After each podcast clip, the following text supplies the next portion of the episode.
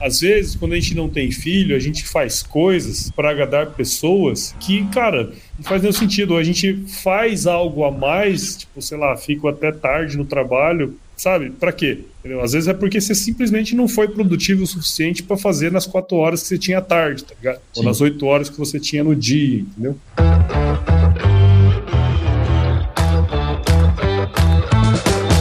E aí, pessoa, tudo beleza? Estamos começando mais um episódio aqui do Agro Resenha e nessa semana eu vou trazer mais uma entrevista que eu dei, dessa vez para o programa Regra de Três, que é conduzido pelos meus queridos amigos Diego Pelizari do canal Agro de Respeito. Inclusive, o Regra de Três é veiculado no canal Agro de Respeito lá no YouTube, um baita de um canal aí do nosso querido Diego, e também com o Wellington Bendinelli, né? Tanto o Diego como o Wellington, eles são engenheiros agrônomos formados pela Unesp e estão com esse projeto aí muito bacana, cara, que tem o objetivo de contar histórias emocionantes e engraçadas aí dos profissionais do agro, mostrando de fato o que há por trás do sucesso dessa turma, tá certo? Assim, foi uma das entrevistas mais legais que eu dei nos últimos tempos, né? A gente explorou vários assuntos interessantes desde a infância ali, né? E eles foram conduzindo isso aí muito legal. Então, assim, foi por causa disso que eu decidi colocar esse episódio aqui também no Agro Resenha, tá certo? E você que tá aí ouvindo já sabe, aqui no Agro Resenha, Porteira não tem tramela para quem busca se informar informar sobre assuntos ligados ao negócio. Então não sai daí, porque esse bate-papo aí que eu fiz com essa turma tá muito legal. Firma o golpe que nós já já estamos de volta.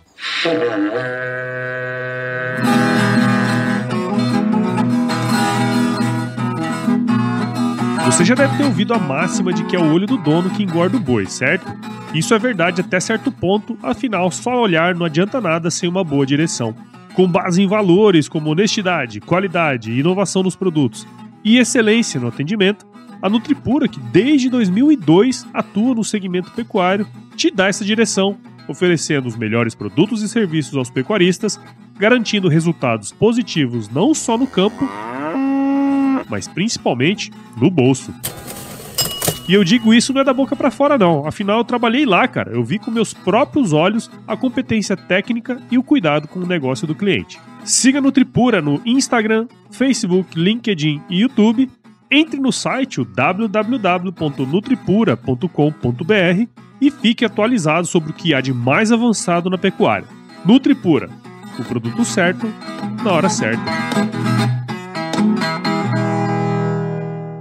Hoje o programa promete, hein? Promete, promete. Porque hoje a gente vai receber aqui o nosso querido, o maior de todos, na minha opinião, maior de todos os podcasters do agro. O primeiro, com certeza. E também, além disso, CEO do AgriHub e um querido amigo, que é o Paulo Ozaki. E cara Mas, de repente, de repente deu uma embonitecida nesse vídeo aqui, hein? o que, que, seria uma impunetecida, né? Então já começamos com. Impunitecida, impuniteceu o negócio aqui, ó. Eu entrei e ficou mais bonito. Ah! impunitecida. é isso, né? Ah, eu gosto de neologismos. Muito bom, muito bom. Obrigadão, hein, Paulo, de estar aqui com a gente, aceitar ser o primeiro convidado do Regra de Três. Rapaz, começou uma ventania aqui agora, vocês não estão ouvindo isso não, né? Não. Não, maravilha. Daqui a pouco eu acho que se começar a cair minhas coisas aqui, eu tenho que fechar a janela. Mas, viu, muito obrigado, Paulo, por estar aí com a gente. É uma honra estar te recebendo aqui. E já queria fazer vídeo com você faz tempo, gravamos algumas coisas, mas ainda é a primeira vez no Agro de Respeito. E estreando já direto no Regra de Três, então uma estreia dupla aí com o Paulo. E, cara, a ideia aqui é a gente trocar ideia mesmo numa boa. É, eu sei que a gente está começando a semana, aquelas semanas complicadas, segunda-feira. Para quem está nos assistindo, já estamos começando 2024 também. Boa. E a nossa ideia é ser uma conversa bem leve, bem gostosa, cheia de coisas legais aí para o Paulo compartilhar com a gente, a gente conversar. Seja bem-vindo, Paulo. Um grande prazer, viu? Imagina, cara, eu que agradeço aí pelo convite. Sempre legal participar de projetos, né? Eu sempre digo que é, sou grato por ser o primeiro e sei que vai ser o pior de todos. Então, estou muito, muito feliz aí por isso, cara. Não será pior e... do que o de estreia ainda, que foi o da do ano passado. cara, mas, mas brincadeiras à parte, assim, é, é, super legal, né, cara? Assim, eu acompanho, conheço vocês há um tempo, né? Sei da competência e mais do que isso, né? Dessa vontade de fazer acontecer, né? E sempre quando tem projetos legais assim, faço questão de participar, até porque tudo que foi construído no Agro Resenha foi pautado na participação de outras pessoas também, né, cara? Então eu não posso negar essa, esse pedido. Então, obrigado por ser o primeiro, convidado, né, um dos convidados aí desse projeto. Fico super feliz, cara, e de, de antemão desejo todo sucesso aí pra vocês. Obrigado. Show de bola, show de bola. É isso aí. É, eu acho que muita gente já conhece você, né, Paulo? Mas para aqueles que ainda não te conhecem, é uma grande oportunidade de conhecer, né? É sempre um prazer. A primeira vez que você vai lá e busca, por exemplo, os episódios do Agro Resenha e descobre, né, algo tão valioso que são diversas histórias de diversas pessoas, algo muito interessante, um projeto que você já vem trabalhando há um bom tempo, né? Se você puder resumir para quem nos acompanha aqui um pouquinho do Paulo, o que, que você faz hoje e os seus principais projetos, depois a gente vai aprofundar um pouco mais em algumas histórias mais profundas, que é o objetivo aqui do, do nosso espaço Regra de Três. Legal, cara, muito bom. Pô, eu sou filho é, sou neto de produtores rurais, né, aqui em Mato Grosso. É, me formei em agronomia. Minha turma se formou em 2009. Eu, por intercorrências disciplinares, me formei em 2011. Vocês vão entender muito bem sobre isso. E desde quando eu estava na escola, eu me dediquei na parte de produção animal, né? Então, durante a minha graduação, eu trabalhei no universo da produção animal, primeiro com produção de leite, posteriormente com produção de gado de corte, né? Especial leite na época, e tive uma experiência muito grande no instituto, no centro de pesquisas em economia aplicada lá da Exalc, né? Me formei na Exalc, Piracicaba. Trabalhei muito com economia rural, né? Economia, parte de mercado. Então, depois da minha experiência na parte técnica, eu fui para essa área mais de gerência, gestão agroindustrial, né? Parte de mercado, custos de produção. Tive uma pequena passagem numa fazenda, fui trabalhar numa fazenda no Pará, que onde inclusive eu conheci o podcast, né? Aí na volta eu fiquei lá um, período curto, voltei para Mato Grosso em 2014, onde eu comecei a trabalhar numa indústria de nutrição animal. Uh, logo depois disso descobri que trabalho de campo não é para mim não. O melhor solo para trabalhar é o carpete. Voltei a trabalhar no escritório. Trabalhei no IMEC, daí o Instituto Mato Grossense de Economia, né? Voltei para a área de atuação em mercado, né? Gestão agroindustrial. Ali eu tive um crescimento muito grande, né? Parte de gestão mesmo, é, gerência, é, gestão de equipes e tal. E aí, desde 2000, em 2017, eu criei o Agro Resenha concomitantemente ao IMEA, né, que é o instituto que eu trabalhei aqui. E aí, em 2021, em, 2019, eu voltei para a mesma indústria de nutrição animal que eu tinha trabalhado antes. Fiquei ali um período de dois anos e pouquinho. É, saí porque eu tive que me dedicar 100% ao podcast, né? É, não estava dando para conciliar as duas atividades. E aí, desde 2021, eu toco as operações do Agro Resenha. E agora, muito recentemente, no, final, no meio do ano passado, né? Nós estamos em 24 agora, tá certo? Certo, certo. no... só para só constar, né? A gravação não foi 2024, mas nós estamos em 2024. É, estamos transmitindo é... 2024. Estamos no, estamos no nosso futuro e no seu presente que está ouvindo aí. Exatamente. É o autêntico futuro do pretérito. e aí, no meio do ano passado, eu assumi as operações do AgriHub, que é um hub de inovação voltado para o agronegócio, e desde então estou tocando as duas operações em paralelo, né? A, o AgriHub e também as operações do AgroResenha. Acho que é mais ou menos por aí. Parte profissional, né? Muito bom, muito bom. Agora nós vamos conhecer o, o, o Paulo, que a gente falou da, no primeiro episódio nosso aqui, sobre conhecer o, o, as pessoas, os agrônomos, no caso, não vão ser só agrônomos convidados, né? Mas no caso, como agrônomo, conhecer por trás do chapéu, por trás da botina. No caso, o Paulo, como ele é mais ali por trás da, da, dos vídeos, por trás das produções é, de áudio, né? Então, e isso é legal também, né? Porque nosso último episódio a gente estava conversando, né, Paulo, que às vezes existe até um estereótipo que o agrônomo tem que ser o cara do campo, que vai para o campo e fazer isso, fazer aquilo. Na verdade, existe uma pluralidade muito grande de profissões dentro da agronomia ou dentro da, do agronegócio, né? Que na verdade o nosso espaço que é voltado para ciências agrárias, é, de forma geral, para o agronegócio, mas mesmo dentro da agronomia é, é muito plural, né? Sim, cara, sem dúvidas. Assim, tem espaço para todo tipo de trabalho, né? Uh, eu mesmo, cara, eu sou um cara que assim, eu gostava de trabalhar no campo, na época eu estava na faculdade, né? Eu trabalhei muito no campo, trabalhei depois. Eu gosto, mas eu descobri que não é para mim. Fim do dia, meu negócio, a, a minha aptidão e o que eu gosto de fazer, ele está em outros campos que não na atividade rural mesmo lá final, né? Eu gosto de estar tá mais nos bastidores, né? Entendendo um pouquinho mais de mercado, que foi onde eu construí a minha carreira e hoje mais recentemente empreendendo, né? Levando informações, comunicação e fazendo conexões, né? Então uma das minhas, uma das coisas que me despertou uh, para vir para o AgriHub, porque assim, no fim do dia, o AgroResenha já era um baita hub de conexões que eu fazia, né? Entre as pessoas que eu trago e, e as pessoas que estão ouvindo e que de alguma maneira podem acessar né, o conhecimento, acessar a pessoa mesmo em si, né? E o AgriHub vem muito nessa, nessa pegada também de conexões, né? Show. Eu que estava aqui ouvindo o Paulo e,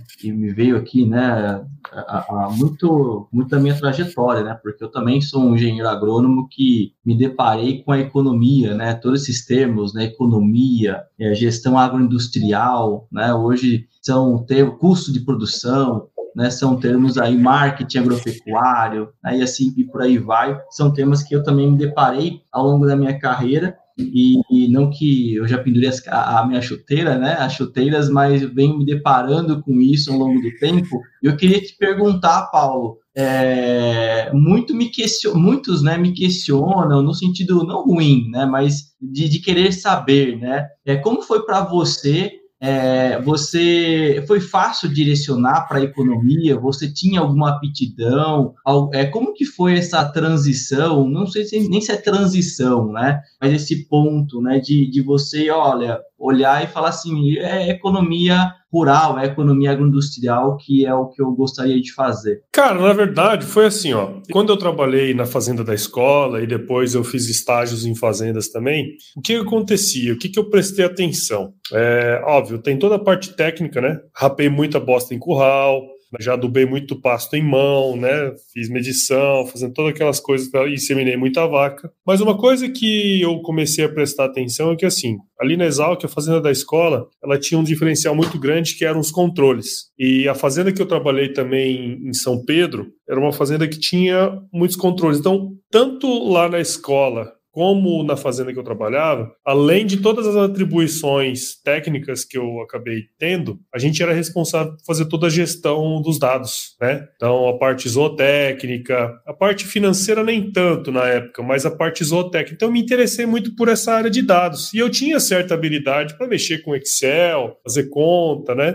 Vocês estão falando aí, eu estou lembrando dessas coisas, né? E aí surgiu a oportunidade de trabalhar no CPEA como estagiário. Então, eu carregava uma, uma bagagem bagagem interessante da área técnica de leite, né, de pecuária de leite. E quando eu fui fazer a entrevista lá pro, pro, pro CPEA, quem era o, o chefe nosso lá na época era o Gustavo Beduski, que formou na Exalc também, e hoje, inclusive, ele é um cara bem foda no leite lá em, em Brasília, né? É, ele, ele perguntou justamente isso, né? É, você tem habilidade para mexer no Excel e tal. E quando eu falei que eu tinha todo esse background na parte técnica, tipo, acendeu uma luz, né? E aí, quando eu fui trabalhar lá, eu tive certa facilidade em entender o mercado, por conhecer a produção agropecuária, mas tinha muita dificuldade em escrever, porque o meu lance era captar dados e escrever, né? Então, eu tive que desenvolver outras habilidades que eu não tinha e que foram muito complementares assim. Então, a minha adaptação na economia, ela foi muito natural, porque no fim do dia,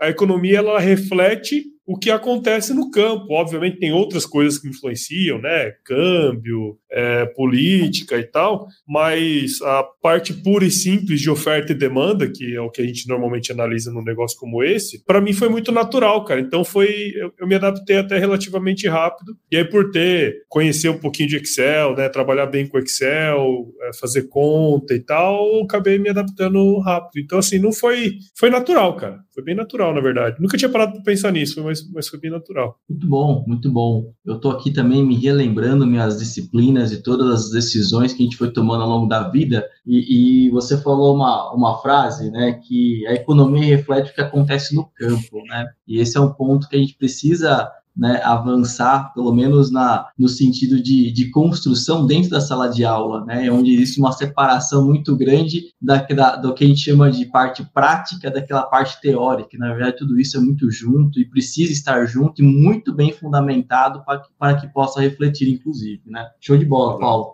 É, pois é, inclusive tem muitas propriedades rurais que precisam melhorar vários aspectos econômicos ou podem melhorar em diversos aspectos econômicos para serem mais rentáveis. Então, não dá para separar, né? Acho que, claro, que a economia não vai só na, na, parte de administração rural, é muito mais amplo do que isso, mas se a gente for pensar nessa, nesse segmento, dentro do, dos aspectos econômicos, já, já, já temos diversos gaps aí. Eu acho que isso vai um pouco dessa história da, da separação das caixinhas e, e às vezes as pessoas não conseguirem ver as coisas como elas são, de fato, né? Conectadas, né? Como, a regra, como regra de três, né? Que a gente está aqui para conectar esses pontos para você, que é o nosso elemento chave da, da equação regra de três, você, espectador. Paulo, vamos lá, vamos fazer o seguinte, vamos começar do começo. Eu pedi para o Paulo mandar algumas fotos aqui, então eu vou compartilhar com vocês algumas fotos que são sensacionais, cara. São sensacionais. Foto bruta, hein? Foto bruta pra caralho. Muito obrigado por, por compartilhar. E eu acho que talvez tenha alguma conexão com uma das primeiras perguntas-chave que a gente gosta de fazer aqui, que é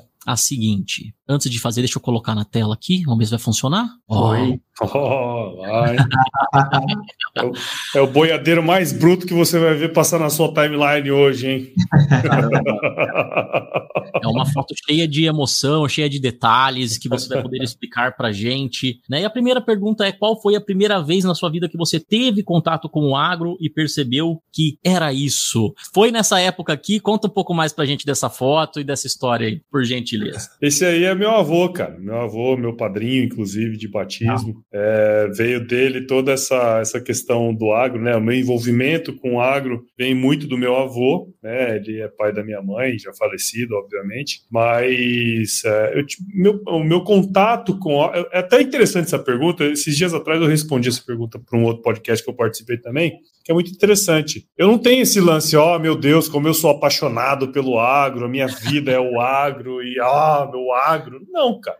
Era, era um negócio muito natural. Meu avô era pecuarista, né? Depois se tornou agricultor também, junto com meus tios, e eu ia para a fazenda, cara. A, a, fazenda era natural, era um, era um acontecimento de família, né? A gente ia visitar meu avô na fazenda. É igual o pessoal vai domingo almoçar na casa da avó, eu ia para a fazenda. Né? Então, assim, é, eu, eu, não, eu, sou um cara urbano né, no fim do dia. É, meu, meu pai trabalhou a vida inteira na área de telecomunicações, minha mãe foi funcionária pública, primeiro de educação, depois do Detran, e a única relação que eu tive com o agronegócio, vamos dizer assim, é por intermédio do meu avô, que tinha propriedade lá, aqui no interior de Mato Grosso. Né? Então, assim, eu não tenho uma relação, ó, oh, meu Deus, como eu amo o agro e eu vou a seguir carreira. Não, cara, na verdade, meu primeiro vestibular, eu não sabia porque que eu queria, eu prestei para direito, prestei prestei para medicina, prestei para publicidade, inclusive passei para publicidade e propaganda na UFMT.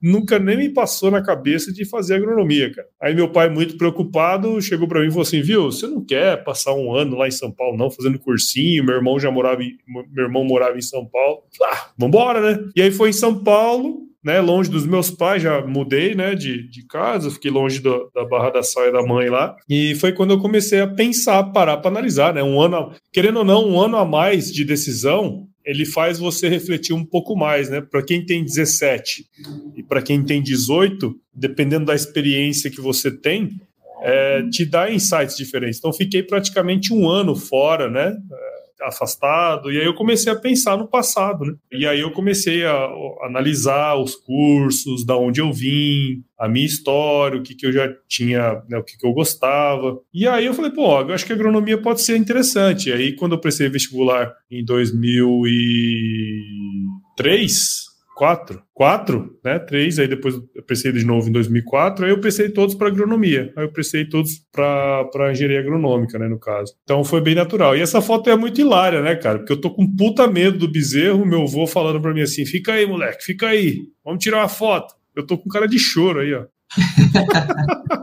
é isso que eu ia perguntar, porque parece que eu não tava gostando muito aqui. Pela, não, pela cara, puta medo que eu tava, meu, puta medo. Por incrível que pareça, eu lembro um pouco desse dia aí, sabia? Olha só. Por incrível que pareça, cara, eu era pequenininho, acho que devia ter, sei lá, uns quatro anos aí. E você tinha, você tava, tava, posando pra foto, não, você não tava tentando segurar o bezerro, né? Não é nada disso. Não, eu tava posando pra. Eu acho que eu tava posando pra foto, porque tem alguém tirando foto, né? Sei lá, nem lembro direito, mas eu lembro de, dessa situação, assim.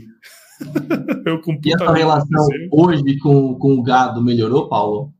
É, trabalhei muito tempo, né, cara? Dessa época aí.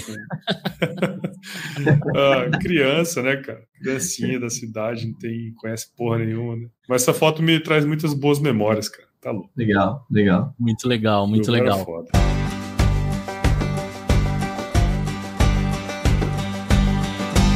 E aí, tá curtindo o bate-papo, cara? Espero que sim. Mas eu tô passando aqui para te dar um recadinho. A missão da Stoller é transformar conhecimento em inovação para a agricultura, gerando valor a todos os envolvidos. Por mais de 50 anos, ela transforma conhecimento em inovação no esforço de impulsionar as culturas a alcançarem seu máximo potencial genético e atingir altas produtividades. E quando se trata de conhecimento, você pode encontrar tudo sobre fisiologia, nutrição e Biologia de Plantas no podcast Campo On, produzido pela Stoller.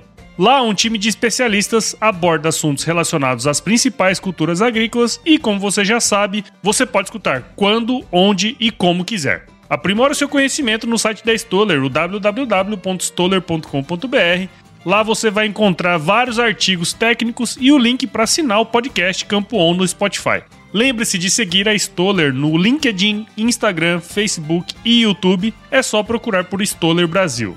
Isso é inovação, isso é Stoller.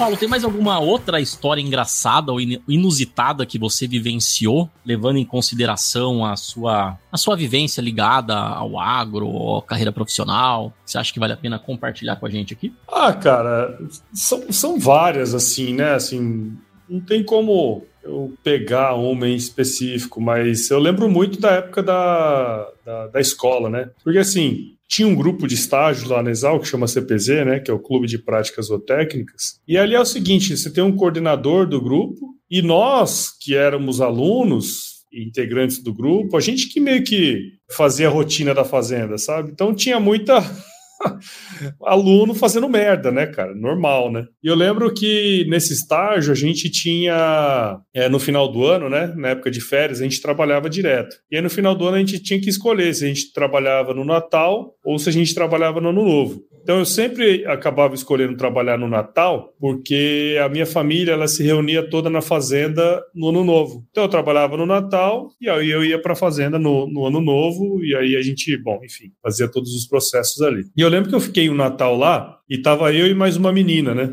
E aí é o seguinte, a menina não tinha ido. E aí eu falei, pô, eu preciso sair fora, né, velho? Domingão, na época não tinha nada, andava de bicicleta. E aí eu peguei e falei, ó, na época não tinha celular, não tinha WhatsApp, né, velho? E aí ela combinou comigo que ela iria pro estágio no final do dia. Eu falei, ah, beleza, se ela combinou que vai vir, eu vou deixar tudo no jeito. Aí avisei o guardinha que, ó, a fulana de tal vai chegar aqui, só avisa ela para abrir a cancela para as vacas saírem para o pasto. Tá tudo ajeitado. É só abrir a cancela que as vacas vão sair, já vão ter dado, já vai ter comida, ração e tudo mais. É só abrir a cancela, tudo tá ajeitado, o caminho para elas irem pro piquete que era para elas irem. E aí, cara, beleza, fui embora, me esqueci e tal. E aí quando era tipo assim umas 8, 9 horas da noite, eu falei assim, cara, Será que ela foi lá, velho?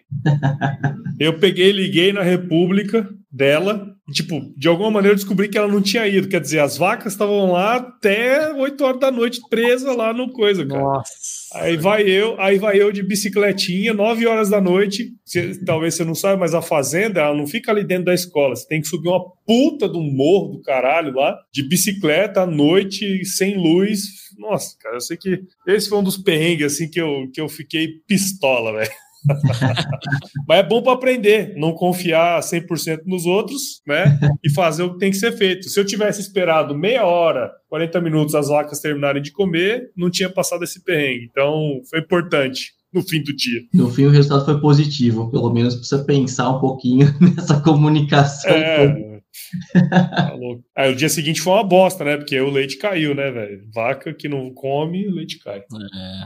Mas legal, né, cara? Acho que essa oportunidade de ter essas experiências quando a gente tá iniciando na, na carreira profissional, seja num estágio, né? E, e, sempre, sempre vai dar pepino, né? É, uma vez quando eu estava começando também, é, a sua história me fez lembrar de uma vez que eu confiei e não devia ter confiado. Né? Tava lá num campo, trabalhando com irrigação, né? Daí teve um estagiário que estava comigo, estagiário de férias, né? E eu super, né, inocente de confiar que o cara, tipo, tava uma semana com a gente lá, teve um treinamento tudo, o cara sabia do que, que ele tava falando, né? É, e aí cara, irrigação, você tem que abrir uma bomba lá no rio e, e aí para abrir lá você tem que ter certeza que você está irrigando, né? Tá tudo, tudo aberto ali a, a, a na, na, tubulação até onde você vai irrigar, né? E aí tá, a gente abriu tudo, tava irrigando uma área, daí ia, ia irrigar outra área. Para irrigar outra área, você tem que abrir as outras, os outros, até me fugiu o nome agora, como é que chama ali, ó, as alavancas ali do, da tubulação, sabe? Os registros. É, os registros, boa os registros, abrir os registros da outra área, né, do, da outra malha ali, e depois fechar o anterior, né? Só que era longe. Daí eu liguei também para ele e falei, ó, oh, como é que tá, né? Você já abriu aí? Porque ele que tava ainda abrir, eu ia fechar, né? Já o primeiro erro tá aí, né? Talvez tivesse sido o inverso. ele falou, não, já abri, tudo certo. Daí eu fechei. No que eu fechei, daí eu falei, e aí, tá saindo água aí? Não, não tá saindo água, não. Vixe. Então, bicho, é... daí eu fui, fui seguindo, né? Fui só seguindo a tubulação para ver que, que pau que tinha dado, né? Eu já abri tudo de novo no meu, né? De onde eu tava lá, né? Porque falei, não, deu merda, né? E aí fui seguindo a tubulação, cheguei, tinha um packing house assim, na, na fazenda, e já tinha o pessoal assim olhando assim, né? Coçando a cabeça. Oh, de onde que vem toda essa água que tá brotando do chão aqui? Estourou um cano subterrâneo porque foi fechado e tudo, causou lá, né? E aí, no final das contas, nem era minha função estar tá lá, era um outro cara, fui falar pro gestor lá, ele falou, não, não era pra você estar tá fazendo isso, né? E aí eu aprendi nessa, entre outras, que a gente precisa fazer o double check muitas vezes né, antes de simplesmente confiar, ainda mais no começo da carreira, quando todo mundo é inexperiente, né? É, é isso aí. Bom, vamos lá. Wellington. Então, eu tô aqui, eu anotei, eu anotei um ponto aqui que eu não sei em que momento, Paulo, mas toda essa história e é que a gente relata, né? E até no, no episódio de estreia, né? Eu comentei um pouco sobre algumas trajetórias e estágios, né? Grupos de estudos. Ao longo do tempo a gente carrega muitas experiências, né? De, de, de é isso que você falou, né? Então antes de, de, de, de, fazer a opção, né, de trabalhar aí com gestão, né, toda essa história de economia, a gente também teve, né, eu falo a gente porque eu conheço pouco da história do Diego e a minha é muito próxima, e a minha questão é, é um pouco né, nisso, né? O quão importante é essas passagens, né? Desde eu lembro que eu faço, fiz estágio, né? E desde o meu primeiro ano de faculdade, procurando ali com virologia vegetal, né? Eu comecei minha carreira trabalhando com virologia vegetal, fiz estágio com comitante com o departamento de economia até o terceiro ano, né? E, e você falou muito dessas questões de habilidades que ao longo do tempo a gente também vem amadurecendo. E muitas coisas nós adquirimos antes de formar. É, eu queria assim que, que, que, você, se você puder comentar um pouco dessas experiências e o quanto que isso. Você falou um pouco sobre a importância, né, de maneira geral, mas eu vejo que nem todas né, as universidades fornecem, aqui não é uma crítica né, à universidade, mas sim para que a gente possa, para aquelas que possuem né, estágios, possuem grupos de estudos, para que as pessoas também possam aproveitar o quanto que isso foi importante ao longo da sua carreira. Cara, Sim, isso, isso aí para mim é muito claro. Tiveram, assim, eu, eu, defino a minha formação acadêmica, né, na universidade em três grandes tópicos, assim, né. A primeira, obviamente, são as disciplinas, né. Ali você vai entendendo a base de tudo. Há universidades em que, sei lá, 90% da formação do indivíduo está dentro das disciplinas, né? Talvez 10% ali fora e tal.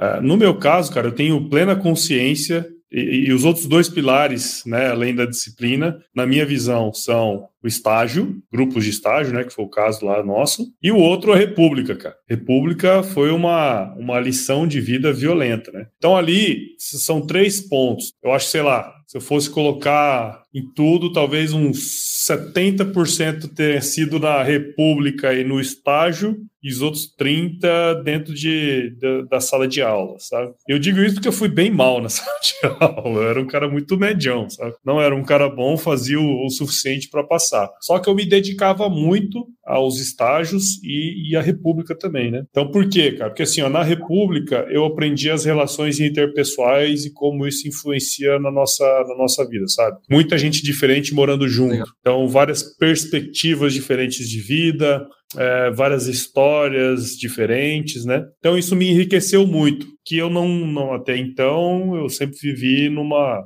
não digo que é uma redoma, mas de pessoas muito parecidas, né? E ali a gente meio que era forçado a conviver com pessoas diferentes. E o estágio, por mais que seja um grupo de estágio ali na Exalc, a gente tem uma, uma particularidade que a gente trata grupo de estágio como trabalho. Então, a sua falta prejudica diretamente o desempenho do outro, sabe? O seu, o, o seu comprometimento, ele mostra muito do, de quem você é. E isso te ajuda no, no, no pós-universidade, vamos dizer assim. Então, ali eu aprendi um pouco das relações de trabalho, relações de respeito, tanto o professor como o coordenador de estágio. Às vezes, o coordenador de estágio era até um cara mais novo que você na escola. E aconteceu comigo. O meu, meu coordenador de estágio era um cara mais novo que eu na escola, só que ele dava as diretrizes e a gente tinha que abordar. Óbvio, tinha uma discussão, né? Não é um negócio assim, top-down, mas é, isso tudo ajudou, cara, é, na minha formação profissional, assim, sabe, como engenheiro agrônomo. Até mais do que a disciplina, porque assim, disciplina no fim do dia, você sabendo para quem perguntar, você tem as respostas relativamente rápido, né? Agora, o que, na minha visão, determina muito quão longe você vai é quando você começa a entender de gente, assim, sabe? Não digo que eu sou um ótimo entendedor de gente, mas essa minha experiência ali na, na, na, na República, no estágio, me ajudou muito a, a desenvolver algumas habilidades interpessoais, assim, que eu julgo como sendo importante. Excelente, excelente. Legal, Paulo. Inclusive, eu queria fazer só um, um comentário aqui, Diego, que você falou bastante sobre habilidades, né? E a gente, aqui, aquela questão do soft skill, né? Então, eu vi já e já, e, e já vejo muitos é, é, trabalhos apontando e, e, tenho certeza que vocês têm essa, essa experiência do quanto, e você falou, né, isso também, é, do quanto que a gente vai mais longe, e a gente, é, é aquela, um pouco daquela máxima hoje, né, muito na moda falar, né, você contrata por hard skill e acaba sendo, é, enfim, né, demitindo uma pessoa pelo soft skill, pela desse, de alguns comportamentos, né, que você bem colocou como relações de trabalho, nem sempre o trabalho também é algo 100% que você está lá 100% em harmonia, né? Existem momentos ali que você vai precisar conversar, momentos difíceis, né? E, e, e o quanto antes a gente também pensar nisso e, e amadurecendo, né? É, é nós estarmos sendo colocados, né? Frente a frente das situações diferentes. Isso também, eu acredito muito nesses inputs, né? E de como que a gente se comporta com eles, dando um pouco, né? Muito bom. Legal. Boa, boa. É, eu acho que, que esse ponto da nossa vivência é um dos pontos que a gente quer trazer bastante para cá, porque muitas vezes a gente só ouve falar de termo, é, de coisa técnica mesmo, né, de disciplina, como você falou, né, de informação, que é super importante, né, não deixa de ser extremamente importante. Mas como vocês dois falaram, nós temos outras habilidades que nós precisamos desenvolver quando a gente está na carreira profissional, e muitas vezes as nossas experiências já durante a graduação, durante a nossa vida, a gente foi desenvolvendo elas e nem percebeu, né? Porque o Paulo tá falando aí da vivência em república, e eu fiquei lembrando também de uma série de situações. Eu sei que o Wellington já compartilhou comigo também, né, das vivências dele né, na, na universidade, que teve que, que, conviver com pessoas que eram diferentes do que ele, aprendeu uma série de coisas. E se a gente for mais a fundo, a gente, é, até na nossa formação, no colégio, né, tinha os grupinhos, e daí você tem aquele negócio do pertencimento, aquela coisa de fazer amizade com um grupo, com outro não, e aí tem os conflitos. Então eu acho que tudo isso acaba ajudando a formar o profissional que não se separa da pessoa. É, esse que é um, claro. é um dos principais pontos que a gente quer trazer aqui, é, desmistificar isso, apesar de parecer óbvio, mas muitas vezes é difícil olhar para as pessoas além do profissional, além da carreira. E toda essa vivência, ela é muito importante. E para falar, para fazer um gancho aqui já da, de algo que eu quero mostrar para vocês, tem duas fotos aqui que o Paulo me mandou que eu gostaria que ele comentasse e que eu acho que tem a ver um pouco com essa questão de equilíbrio profissional, pessoal, experiências. Deixa eu mostrar para vocês a, as fotos que eu tô olhando aqui. Eu tô com outro monitor. Eu já estava olhando para essas fotos aqui e eu gostaria que o Paulo nos explicasse. Olha aí, hein? Olha lá, cara. Gente, coisa é outra chique, né, velho? É, é, essa da esquerda aqui, você estava na facu ou não? Essa aqui já é, já é mais recente. Não, essa aí foi esse ano, essa aí foi, foi esse ano. Da esquerda que você está falando é do, da corrida, né? Da corrida, é. Não, esse aí foi esse ano, foi esse. É, aliás, ano passado, né? Nós estamos no futuro. É. 2023. elogio, né, 2023.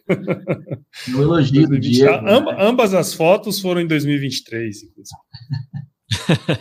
e aí, Paulo, o que, que você me diz aqui do. Explique, explique-se. Por que, que você nos enviou essas fotos? Não, cara, assim, hoje, dando um pulo aí nessa, nessa, nessa história, né? Quando eu trabalhava no, no, no CPE, eu não sei se todos vocês sabem, eu era obeso. Eu cheguei a pesar, assim, que eu, a última vez que eu medi, eu pesava 125, mas eu tenho certeza que eu bati uns 130 quilos, né? Então era um cara bem obeso, né? E talvez a primeira grande mudança, primeira grande mudança substancial na minha vida, e que afetou, obviamente, todas as esferas, né? Foi eu cuidar da minha saúde. Então, em 2011, mais ou menos, eu comecei a praticar exercício, né? Atividade física com regularidade e gostava de jogar basquete e tal. E aí, depois de uma lesão, quando eu voltei, eu, eu descobri a corrida de rua. Né? Então, dois, finalzinho de 2011, eu descobri a corrida de rua. E aí, em 2012, em janeiro de 2012, eu corri minha primeira corrida de rua, que foi a Corrida de Reis, aqui em Mato Grosso. Foi uma, uma aposta que eu fiz com meu pai, que a gente ia correr a corrida de reis, né? Então, sei lá, no período aí de talvez três meses eu tenho emagrecido uns 20 quilos, né? Só com alimentação e exercício e tudo mais. E 2012 eu peguei bem pesado na corrida, 2012, 2013, então cheguei, emagreci 40 quilos, cara, correndo. Então, assim, e, e, e por que que eu falo, e, e hoje até levanto um pouco essa bandeira do esporte, né, cara? Porque à medida que eu comecei a praticar exercício com regularidade, tudo ao meu redor mudou completamente. Desde as amizades, né, desde as pessoas que estavam perto de mim, porque eu tive que mudar a minha rotina para poder fazer o que eu fazia. Então, se eu continuasse perto das mesmas pessoas, obviamente seria bem difícil ter uma rotina um pouco diferente do que eu vinha tendo. Parei de sair, né? Parei de participar de festa, de balada e tal, e foquei meus esforços totalmente à minha saúde, né? E como recompensa, cara, melhorei demais o meu desempenho profissional. Então, posso dizer que depois que eu emagreci, que eu comecei a praticar exercício exercício físico, eu comecei a me dar melhor profissionalmente, cara. Não sei te explicar por quê. Acho que a gente melhora nossa nosso foco, nossa produtividade nas coisas e de alguma maneira as coisas foram acontecendo profissionalmente para mim, né? E a segunda foto é o que basicamente eu mais amo fazer hoje, né, cara? Que é fazer podcast. Então, desde 2017 eu tenho o Agro Resenha, né? Que é o, o primeiro podcast do agro aí do Brasil. E esse ano de 2023 foi um ano muito, muito foda mesmo, assim, no sentido de, porra, eu ter feito uns, uns episódios assim igual esse, sabe? Gravando com o seu Shiro Nishimura na fazenda dele, com o gado ali atrás, eu e né, a gente conversando ali, trocando ideia. Quer dizer, cara, hoje de alguma maneira, sei que tem muito caminho pela frente ainda, né? Mas aquela decisão lá atrás de ter começado a, a, a, mudar o meu estilo de vida, de alguma maneira me trouxe ao que eu ao que eu faço hoje. Então, hoje as pessoas falam assim: "Nossa, cara, como você é disciplinado", né? E na verdade é uma luta todos os dias, cara. A disciplina ela vem com com alguma com algum, alguma dose de, de, de, dor mesmo, tá ligado? Então, acho que ter feito aquela mudança lá atrás me tornou resiliente o suficiente para que eu pudesse ser cada vez mais criterioso, né, com quem eu ando perto, mas especialmente uma pessoa que, que traça os objetivos e sabe que nada vem rápido, né? Então, você tem que ir fazendo diligentemente as mesmas coisas por, durante muito tempo para alcançar os resultados, né? Às vezes o cara olha para mim hoje e fala assim, pô, mas pô, o Paulo vive de podcasts e tal, mas não sabe que eu comecei lá em 2017 sem nada, né, cara? Que foram três anos praticamente investindo no negócio sem ter retorno financeiro nenhum, né, cara?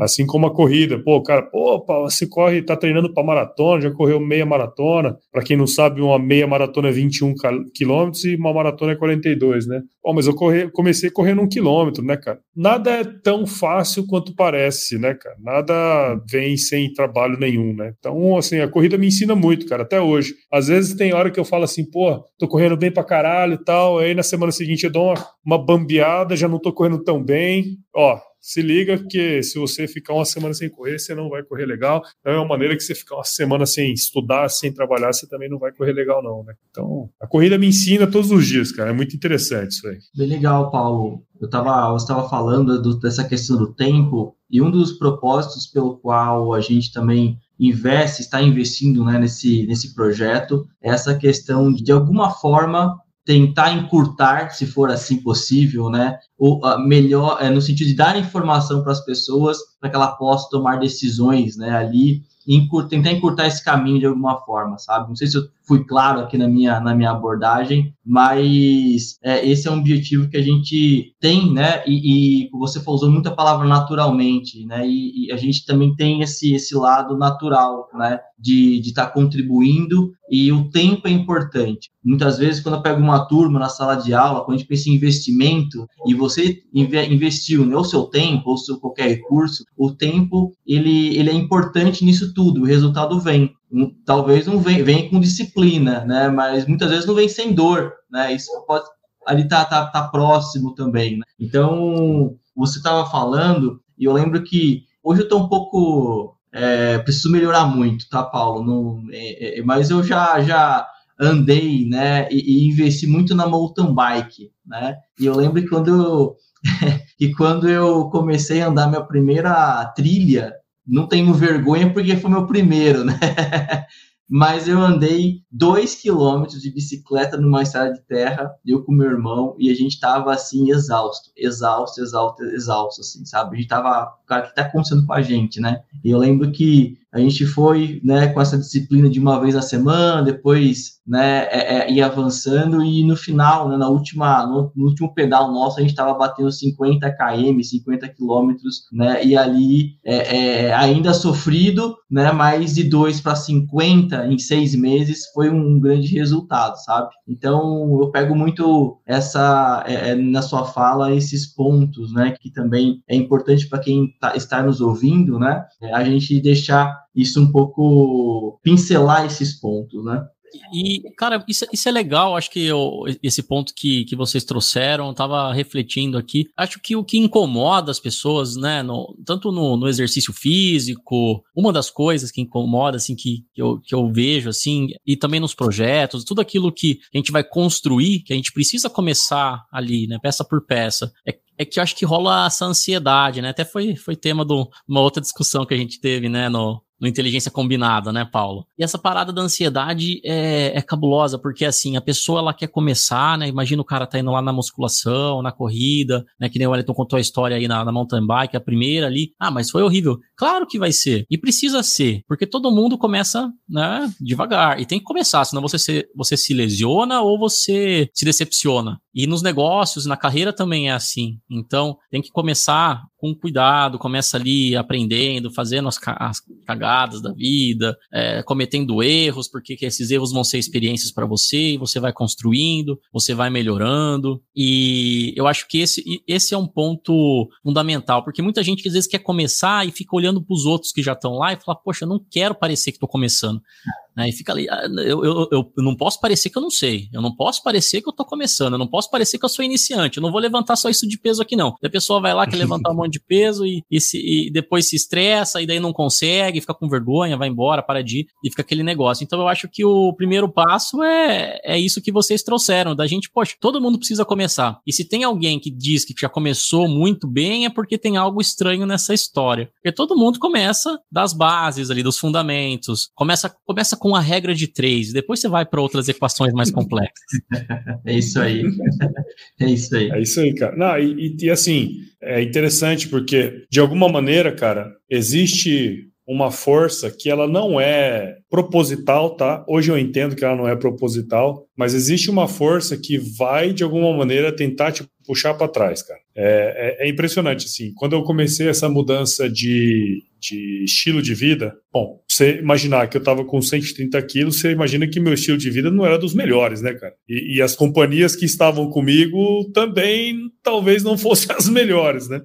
Então, há uma. Quando você muda drástica, porque assim, não tem como não mudar drasticamente, assim, sabe? Não tem como você não mudar drasticamente. Né? Não tem como você mudar 20%, 50%, tem que mudar 100%. Uhum. E, e existe uma força por trás disso aí, cara, que tenta te fazer desistir, velho que são aqueles, sei lá, 60 dias, 90 dias que os caras vão querer fazer você desistir. Não é, não é proposital, tá? É o sistema, entendeu? E você tem que ser, tem que ter opinião, cara, para passar por uma mudança assim, porque não é só mudar o estilo de vida, é mudar as pessoas que estão perto de você. Isso é difícil pra caramba, cara. Isso, isso, é, isso é complicado, né, Paulo? Porque as pessoas não por mal, como você falou, acabam te influenciando negativamente quando você tenta mudar de companhia, primeiro porque quer você lá, porque gosta de você, que você é uma boa companhia e tudo mais, e acaba... Hoje eu enxergo assim, tá? Hoje eu enxergo assim. É, é porque eu só chamava todo mundo de filha da puta, entendeu? É, mas é isso que eu tava pensando, sabe? Porque a gente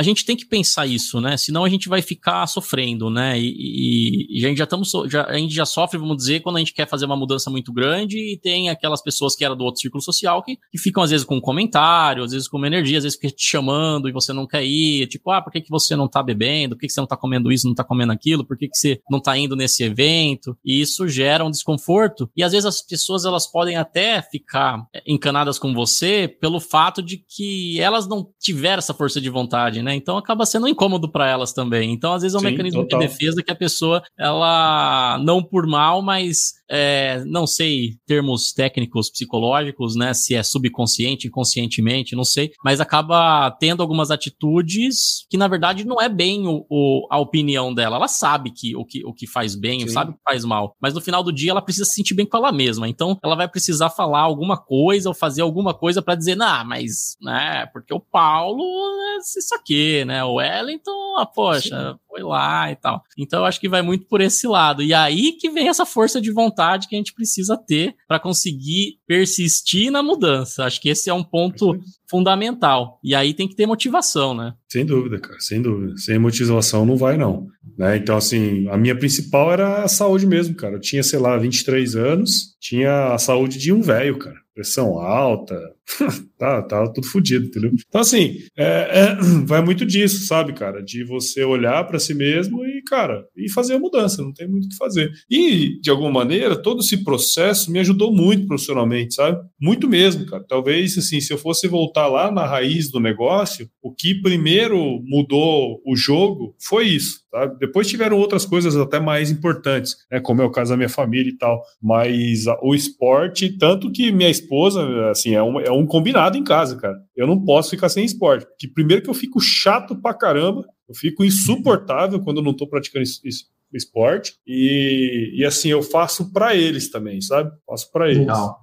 Eu sempre, é, quando às vezes eu tava, algumas pessoas perguntam, né? Falam, ah, mas por que, que a gente não faz tal coisa, né? E, e, eu lembro, você me fez lembrar de uma coisa de muito tempo, que eu nem Faz tempo que eu não, que eu não, que eu não, que não me vem, né? Eu fico pensando assim, pô, eu quero ficar um tempo aqui, né? Eu quero contribuir mais com as pessoas. Deixa eu cuidar um pouquinho melhor de mim, porque eu vou ter mais tempo aqui com qualidade também, né? Com qualidade ali das pessoas que nós nos amamos, né? E, e a conta vem, né? Existe uma conta, né? Claro que todo mundo que vai ficando com uma certa idade, a, mobilidade, né? Reflexo, tudo isso vai diminuindo. Isso é para todos, né? Não tem, isso diminui. Mas eu acho que quando a gente vai, não sei se é a palavra retardando, né? Esse processo a gente vai, sei lá, treinando o corpo para alguns estímulos, né? Isso acaba sendo, sendo importante. E a comparação social é algo que eu, eu fazia muito comigo, sabe? É, eu olhava muito, quando você fala assim, pô, eu me comparava com o outro, né? E o Diego trouxe um ponto importante, que é,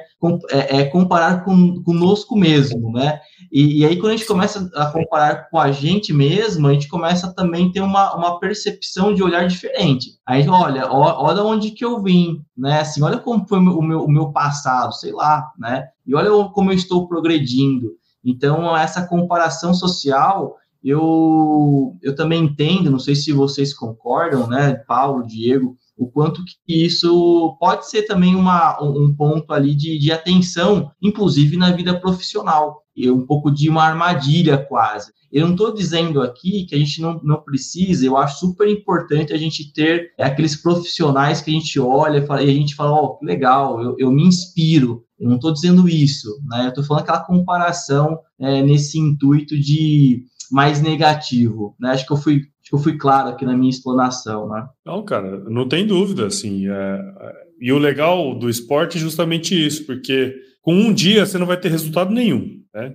Com dois dias, muito menos. Com sete dias, você também não vai conseguir ter resultado nenhum, né? Lá com um mês, você vai começar a ver alguma coisinha acontecer, né? Primeira corrida sua, sei lá, você vai ter corrido um quilômetro, lá no final do, do, do mês, talvez você esteja correndo uns três, bem, né? Aí faz sentido você se comparar consigo mesmo, né, cara? Ao invés de ficar se comparando com o outro. É igual eu querer me comparar com o vencedor da maratona de Berlim, tá ligado? Não vai ter como. Eu nunca vou chegar naquilo ali. Agora, se eu conseguir é, ir medindo e me comparando e o tanto que eu melhorei, pô, aí faz todo sentido. E agora vamos conectar com uma outra foto que você nos enviou aqui, Paulo, que você comentou, e eu acho eu vou chutar aqui que tem a ver com a sua motivação para tudo isso, tanto para o trabalho, para os altos e baixos e também para a disciplina na, nos exercícios físicos, né? Então vou colocar essa foto aqui. Olha lá. Olha lá.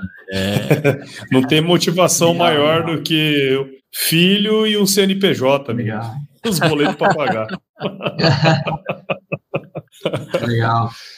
Isso aí, cara. Isso aí é a motivação diária, cara. Isso aí é, é, é, a base de tudo aí, cara. As crianças, minha esposa, né? Quem, quem tá comigo no dia a dia sabe o quanto né, a gente tem que se esforçar para fazer isso acontecer, né? Então, hoje, a saúde não é só uma questão estética para mim, sabe? É o quanto eu consigo desempenhar melhor para proporcionar uma vida boa para todo mundo, sabe, cara? É, e também Legal. no sentido que o Wellington comentou ano passando aí, é, assim, eu, eu não quero morrer com 60 anos, não, cara. Eu quero morrer com uns 80, 90 aí. Curtir o máximo possível. Eu tive filho velho, mais velho, né? Eu tive minha, minha primeira filha eu tive com 33 anos. Se você parar para pensar, com 33 anos, na hora que ela tiver 20 anos, eu vou ter 53, né, cara? E eu não sei se ela for ter filho com com 30 anos, eu vou ter meu primeiro neto, talvez com 63 anos, né, cara? Então, eu preciso estar tá bem para curtir meus netos, né, cara? Para curtir a descendência aí. Então, o esporte, lá no início, ele até entrou como uma questão mais estética, mas hoje ele, ele é muito mais do que isso, sim. A estética ela é resultado, assim, é consequência, né? Mas o fato de eu poder poder ter saúde suficiente para trabalhar, né, para prover e pensando que eu quero ver os meus netos também, né, poder brincar, né, cara. Eu vejo uns tiozinhos aqui com 60, 70 anos correndo, corre até mais do que eu, cara. Falei assim, puta, quando eu for velho, eu quero ser igual esses velhos aí, tá ligado? Corredor, praticante de esporte, né, podendo brincar de bola. Imagina você jogar bola com seu neto, que coisa massa que deve ser, cara. Sei lá, velho. São as coisas que a gente pensa e, e a hora que dá aquela preguiçinha de acordar às quatro da manhã, você pensa nessas coisas, você levanta rapidinho. Olha só, momento Só para vocês saberem, né?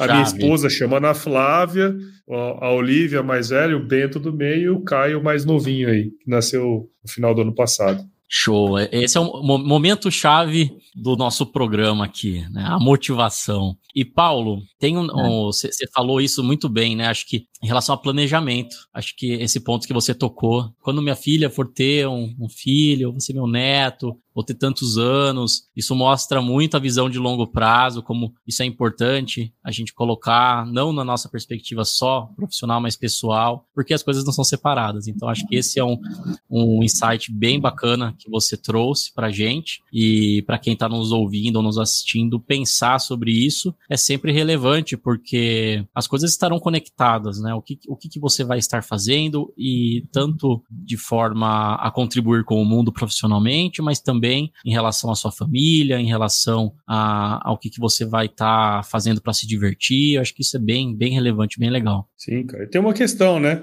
Se você está com o corpo são, você tende a ser mais produtivo durante mais tempo, né? Então, além de poder curtir esse, esse aspecto familiar, eu acho que quando você está com o corpo são, você consegue, sei lá, fazer negócios por mais tempo, sabe? Você consegue performar no trabalho por mais tempo também. E que de alguma maneira você consegue talvez deixar até um legado maior ao longo da vida, tá ligado? Sei lá, antigamente os caras morriam com 40, 50 anos, né? E fazia coisa pra caramba. então, se você conseguir prolongar essa vida produtiva, acho que é o principal, assim. Eu fico muito pensando nessa questão também da aposentadoria, né? A gente mudou muito as relações que a gente tem, né? Então, por exemplo, meu pai ele me teve, se eu salvo engano, com 22 anos, né? Então, jovens, minha mãe tinha 19, e, só que eles, tá, ele, hoje eles estão aposentados com 55, estou arredondando aí, né, a conta, né? E, e eu fico muito pensando nisso, no, nesse, nessa parte que o Diego colocou de planejamento, né, de carreira, sabe? E, e a família, né, é, é, é, o quanto que muitas vezes, eu não sei como isso foi para você, Paulo, até uma Acho que eu nunca perguntei isso, talvez não de forma tão direta, mas né, hoje, quando nós, nós vemos né, famílias grandes, talvez até, é, não sei nem se do filho, porque hoje o animal de estimação também ele tem é, é, cuidados né, ali, né? Mas você tem três filhos, né? Não sei como que, que isso foi para você, esse convívio, se isso. Você já falou que isso faz parte, né, da, da motivação de levantar todos os dias ali, né? Mas é, é essa essa, essa, esse ponto, né, de, de, de, essa, eu não sei se é a coragem a palavra correta, sabe, Paulo, de você ali ter mais do que um filho, né, eu fico, e como que é essa relação, né, como que tudo isso é para você? Eu sempre quis ter filho, em determinado período da vida, não pensava muito nisso, mas a partir do momento que foi chegando a idade, eu, eu sempre quis ter filho, né, queria ter dois, para ser bem sincero, menino ou menina, e assim, nos últimos praticamente dois anos, vamos dizer, um ano, um ano e meio, dois. Eu e minha esposa, a gente se aproximou muito da igreja novamente, sabe? A gente, católico mesmo de verdade, né? E tem toda aquela questão do multiplicar-vos e tudo mais, né? E eu penso muito nisso. Por que, por que que antigamente, com menos recursos, as pessoas tinham mais filhos, sabe? Antigamente era muito mais escasso, sabe, cara?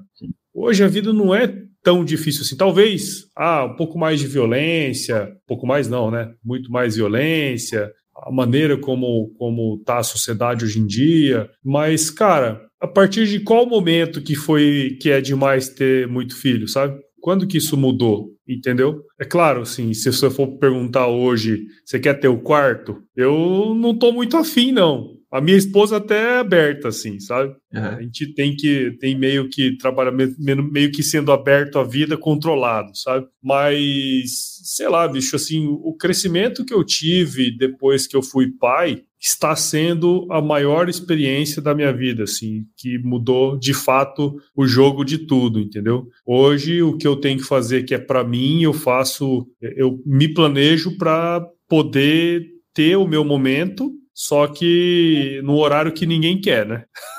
que é 4 horas da manhã, eu vou, faço as minhas coisas, a hora que eu volto, eles estão acordando, né? Então, eu me planejo todo para poder estar tá à disposição, né? Óbvio que eu morar em Mato Grosso, né, interior do Brasil, de alguma maneira ajuda também. Os custos aqui são tão caros aí que aí, que, que aí ou até mais, mas o fato de eu estar próximo, né, de poder às vezes buscar a escola, né, estar tá junto. Então isso são coisas assim que, que me motivam, cara. E, e para ser sincero, eu não sei, não, não, me dá medo mais hoje, sabe? Inclusive, no nascimento dos meus três filhos, tiveram mudanças substanciais na minha vida profissional. Logo quando, quando a Olivia nasceu, a minha mais velha, eu mudei, saí do IMEA e fui para a Nutripura, né? Talvez tenha sido o período mais foda economicamente que eu vivi. E, e é interessante, cara, porque quando você está mais, mais necessitado, mais assim, a, a condição tá mais difícil, aparece alguma coisa que te salva. Eu não sei te explicar, cara. Assim, inclusive eu falo isso para todo mundo, né? Cara que não quer ter filho e tal, eu respeito super, sabe? Mas assim, existe uma questão da, do universo que faz as coisas jogarem a favor de você, sabe? Então, eu tive uma mudança substancial é, quando a Olivia nasceu. Quando o Bento nasceu, foi quando eu larguei o CLT para me dedicar 100% ao podcast. E agora que o Caio nasceu, foi quando eu vim para o AgriHub assumir essa, essa responsabilidade aqui, né? Vim ajudar o pessoal aqui. Então, assim, para mim, filho é sinônimo de prosperidade, cara. E prosperidade não é ter mais dinheiro, é ter dinheiro suficiente, entendeu? Uhum. É, o trabalho, as oportunidades que vão surgindo, o seu senso de, de urgência, né? Nada melhor do que um boleto, cara. Você corre atrás do, do prejuízo, entendeu? Ainda mais um boleto de escola, amigo, que é caro para caramba. Então, assim, cara, eu, eu não vejo nem como uma questão de coragem, sabe? Eu acho que é natural, entendeu? Eu acho que, que essa reflexão que o Paulo traz é muito legal. Eu já ouvi ele falando isso algumas vezes. E eu ia perguntar se você não perguntasse, Wellington. Eu ia pedir para ele, ele explicar um pouco disso. Que é essa correlação que ele teve, não só ele, né? Outros colegas aí que ainda virão Aí ainda é segredo, mas a gente já tem uma agenda fechada com alguns convidados aqui para o Regra de Três. vai, ter um, é. vai ter outro que vai vir e vai falar, vai falar a mesma coisa, que o Paulo conhece bem. Ele não aguenta perder da... para mim, ele não aguenta perder para mim. Não, vocês vão ficar competindo até quando, cara?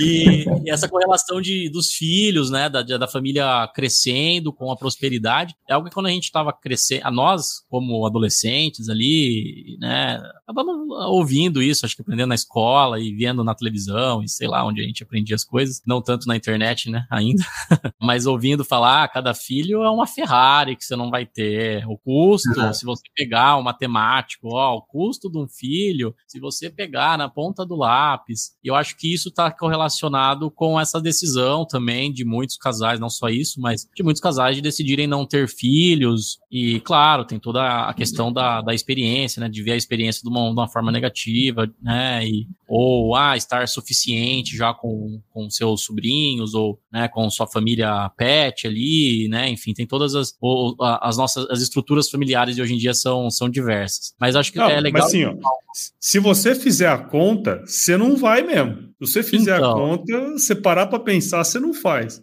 Mas, mas o negócio que eu queria falar, Paulo, que eu acho que tá um pouco na entrelinha do que você falou, é que assim, talvez você não tivesse a Ferrari, provavelmente você não iria ter. Porque ter. você não ia tomar as decisões que você toma como sendo um pai de um, dois ou três filhos, que você vai ter uma outra mentalidade completamente diferente. Exatamente. Você vai gastar com bobeira, cara. Vai gastar com. É. Sim, é, é, muito, é, muito, é muito leviano falar que você vai gastar com bobeira, né? Porque na vida da pessoa existem prioridades. No fim do dia são prioridades, entendeu? Eu falar que outra pessoa vai gastar porque não tem três filhos, vai gastar com bobeira, né? Às vezes ela tá tendo um monte de experiência muito mais legal do que eu. Sei lá, viajando pro exterior do, do ponto de vista é, dela, pra... né? Do, ponto, do, ponto, de, ponto de vista dela, essa é a prioridade dela. Agora, cara, assim, na minha humilde opinião, você criar uma criança, cara, é assim, talvez a maior missão. Tipo assim, sabe, sabe aquele lance de você dar as prioridades certas, sabe? Às vezes, quando a gente não tem filho, a gente faz coisas para agradar pessoas que, cara, não faz nenhum sentido. A gente faz algo a mais, tipo, sei lá, fico até tarde no trabalho sabe? Para quê? Entendeu? Às vezes é porque você simplesmente não foi produtivo o suficiente para fazer nas quatro horas que você tinha à tarde, tá ligado? Sim. Ou nas oito horas que você tinha no dia, entendeu? Então, eu acho que quando você tem filho, essa é a minha visão, você começa a dar prioridade para as coisas certas, né? De acordo com o seu ponto de vista, obviamente, né? Então, eu não perco hoje uma hora da minha vida ouvindo quem eu não quero, bicho sinceramente, já não tenho mais elasticidade escrotal para poder ficar ouvindo gente que eu não curto, cara. Entendeu? Nem para em ambiente de gente que eu não gosto. Então, assim, eu, eu priorizo muito o meu tempo, cara. Assim, eu dou um valor, assim, ferrado pro tempo que eu tenho sabe? Então, assim, se eu tô aqui hoje conversando duas horas com vocês, das seis às oito da noite, é porque eu quero estar aqui com vocês de verdade. Porque se fosse qualquer outro, eu falava, ô, oh, bicho, eu tenho um compromisso tal, sabe? Então, assim, é, é, são as prioridades que a gente dá na vida da gente a partir de, de coisas e eventos como esse, assim. Eu quero agradecer, Paulo, assim, a gente nem chegou no final, né? Mas, assim, esse momento é muito importante, porque antes de da gente começar aqui, você ligando para sua esposa, né? Nem sei se eu podia estar falando isso, mas enfim, é, ligando, preocupado. Polícia, né, né velho? e avisando, né? E a gente vê essa, essa, esse sentimento verdadeiro, né? E a gente também quer trazer essa, esses pontos, né? De, de, de, de, conexões verdadeiras, sabe? Nesse quadro. Ele é um ponto, como você bem colocou, de senso de urgência, né? Onde que a gente está colocando tudo isso, né? O que, que a gente está fazendo? Eu, eu, eu falo para meus alunos assim, né? Olha, vocês têm quatro e, e, e falaram isso para mim. Nós temos quatro anos aqui e, e para que a gente possa é tá calibrando os nossos, o, o, né, aquilo que a gente vai estar tá fazendo, até antecipando alguns erros, enfim, não sei se é erro, mas é aprendizado e tal. E eu falo para eles, aproveitem, né, porque tem gente que está lá pagando, né, no caso, uma, uma universidade particular e, e numa universidade pública, né, alguém está pagando tudo isso, né? Então, ter esse senso de urgência, aproveitar momentos, né? É, se comparar com consigo mesmo, ou ter um propósito é um pouco mais é, diferente, né, ou talvez com é, esse ponto que você colocou, né? Você está deixando talvez duas horas com, com, com, esses meninos, né? É, ali com a sua família, para estar tá em um lugar que, sei lá, não faz sentido para você, né? Então, acho que é legal a gente também trazer esse, esses pontos, né? E até mesmo de, de entender. Eu queria eu, eu fazer uma pergunta: como que é é, você, né, nessa parte pessoal, né, eu sei que a gente falou bastante da vida pessoal, porque faz parte também do que a gente está querendo construir, né, é, é, é não é dissociável a, as coisas, né? São momentos que cada ser humano passa, né? Ali focado. E como que é esse combinar, né? É, com a sua esposa, né? Com seus filhos em relação à vida profissional, por exemplo. É, olha, é, você ainda é, faz curso, você faz, é claro, você tra trabalha, tem um podcast, tem, é, tem um cargo extremamente importante para o Estado, enfim, do Mato Grosso, né? Quando a gente pensa em inovação ali focada. Como que é esses combinados entre vocês? Esse é um ponto importante, cara. Assim, eu, eu sinceramente, hoje, se alguém chegar para mim assim, Paulo, eu quero ter três filhos, o que, que você acha? Sim, depende. Por exemplo, hoje a minha esposa, ela é dedicada à família. Então, a nossa combinação desde o início foi assim, ó, no mundo do jeito que está hoje, não dá para a gente delegar algo muito importante como é, é, a criação de um filho. Então, o máximo possível que minha esposa pode ficar e dar as orientações e estar tá ali no dia a dia, para nós é super importante, entendeu? Então, dentro dessa perspectiva, cara, da gente querer ter filhos e querer dar a melhor formação possível, desde a escola que a gente escolhe, que não é a mais barata, e, e, e o fato dela não trabalhar também é, no mercado, né, mas trabalhar em casa junto com, com as crianças e tudo mais, fazendo toda essa função é, dentro de casa, a gente tem uma combinação, né? Obviamente, né, cara? Então, assim, tudo que envolve trabalho, eu tento ao máximo possível não ter compromissos, por exemplo, à noite, como é hoje, né? Eu tento o máximo possível não ter esse tipo de compromisso, é, estar tá em casa nesse período, que é super importante também é, na rotina da casa, né? Mas, por outro lado, trabalho é prioridade, que se eu não trabalhar, quem tem o CNPJ, né, pai, não tem jeito. A gente tem que faturar e para a gente faturar a gente tem que trabalhar, né? E da mesma maneira aqui no AgriHub, né? Quer dizer, cara, então assim, uh, hoje tem, assim, se fosse colocar ali no, no tripé família, saúde e trabalho, hoje eu diria que o trabalho tem uma posição um pouquinho maior na, na minha vida, uma proporção um pouco maior na minha vida do que saúde e família, né? A saúde, ela é uma prioridade, né? Mas o meu convívio com a família, obviamente, ele é super importante, né, cara? Então, assim, à noite eu tento me dedicar exclusivamente para a família quando não estou viajando. Os finais de semana é muito difícil eu pegar no celular, tem só nossa reunião lá, domingo de manhã, né? Ah, mas domingo de manhã eu faço reunião e logo depois a gente vai na missa, é o momento que a gente tem para ficar junto. Então, assim, o máximo possível que é para eu não olhar no celular no fim de semana, hoje eu tenho essa atribuição, sabe? Então, assim, cara, tudo isso são coisas combinadas. Óbvio, né, pessoal? Tem hora que dá merda, né, cara? Não tem jeito, tem hora que, pô, sei lá, igual às vezes a criança está doente, às vezes a esposa está doente. Ah, muda tudo a rotina do negócio, né? Então, o que era prioridade passa a ser prioridade no momento, passa a ser outra prioridade daqui a pouco. Daqui a pouco meu filho está doente, pô, eu tenho que estar. Tá, é prioridade total. Eu vou esquecer do trabalho, eu vou esquecer da, da, da minha saúde, das minhas coisas e vou dedicar 100%. Mas em condições normais hoje, eu sempre tento olhar no meu mundo por essas três perspectivas: saúde, família, trabalho, né? E dentro de trabalho ainda divido com a parte de capacitação pessoal, né, leituras e o trabalho mesmo em si. Então, cara, é, é muito situacional. Por exemplo, hoje, imagino que vocês estão na mesma pegada que eu, a gente tem mais ou menos a mesma idade, né, apesar de eu aparentar ser um cara mais jovem que, você, que vocês, a gente está na pegada de fazer acontecer, né, pai? Então não tem jeito, então a gente tem que fazer mesmo por onde, né, cara? Tem que trabalhar mesmo pra caramba. Essa é a prioridade do momento hoje, porque a nossa vida produtiva, por mais que a gente queira viver bastante, a nossa vida produtiva vai ser ali, né? Dos 30 aos 50 anos. Então é ali que a gente tem que botar o máximo do nosso esforço no dia a dia para poder ter uma vida posterior um pouco mais tranquila. Legal. Boa, boa, boa.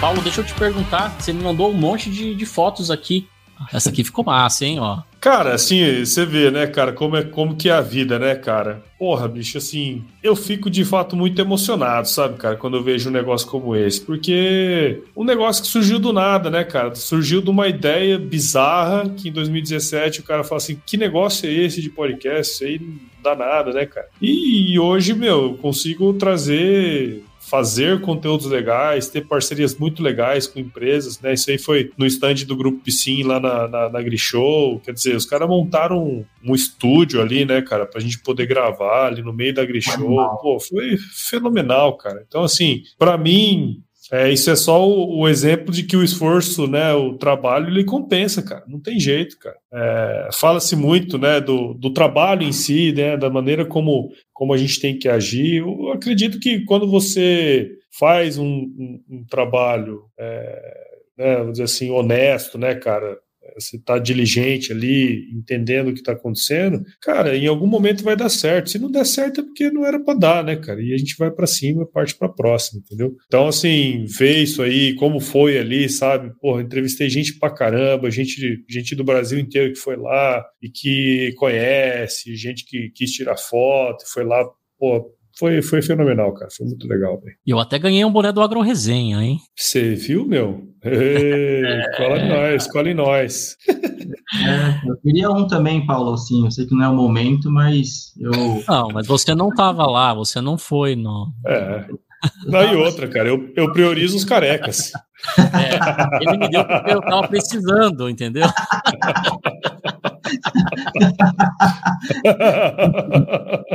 Mas, vocês estão muito, né? Saiu Consegui escapar dessa bruta, hein, velho? Você viu? Ok. É, eu não tenho nem argumentação ainda. Minha argumentação está em cima da minha cabeça ainda. Não tenho. Vejo você, Paulo, falando, né, e, e sobre essa questão, e você falou sobre família, falou sobre essas questões de tomar decisões, né? Sair de, de CLT para PJ, né? De, de começar um negócio que em 2017, que, enfim, do nada, né? Ali, não sei se é do nada, mas começar ali do zero. É do tudo. Né? É do tudo. Do, é do tudo, não é do nada.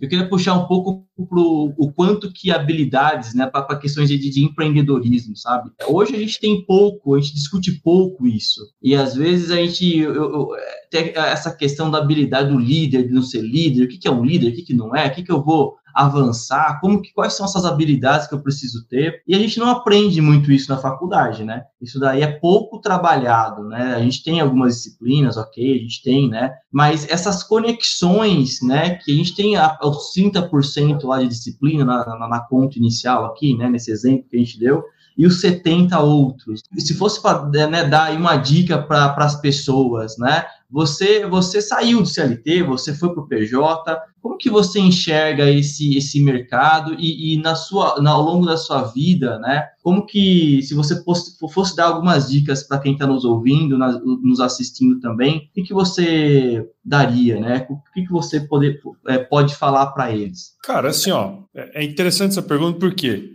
eu, dentro do meu escopo da, de vida, eu nunca pensei em ser empreendedor, cara. Nunca. Sim, é, eu, eu, conheço gente que desde quando entrou na faculdade já queria empreender, queria ser o dono da firma, né? Queria fazer as coisas e tal. Eu não, cara. Eu, para ser bem sincero, ó, eu te falei, meu pai trabalhou a vida inteira em telecomunicações, passou um perrengue danado na quando, quando privatizou as estatais, né, de, de, de telefonia que era o ramo dele. Minha mãe a vida inteira é funcionária pública, cara. Meu pai era funcionário público, né? Depois que ele se tornou funcionário de empresa privada, né? Então, no, no, na minha vida, a estabilidade era, era a tônica da, da vez, né?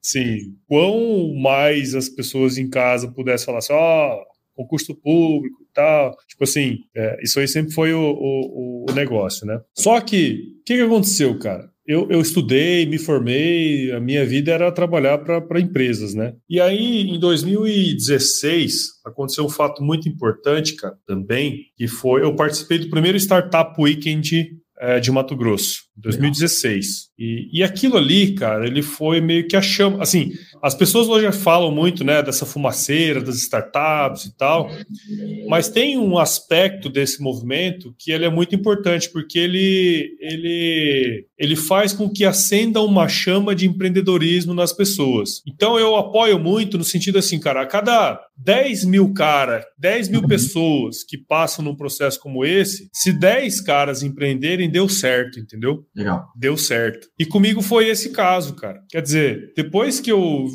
percebi que, sei lá, em 48 horas, 50 horas, a gente podia tirar um negócio do zero e faturar, tá ligado?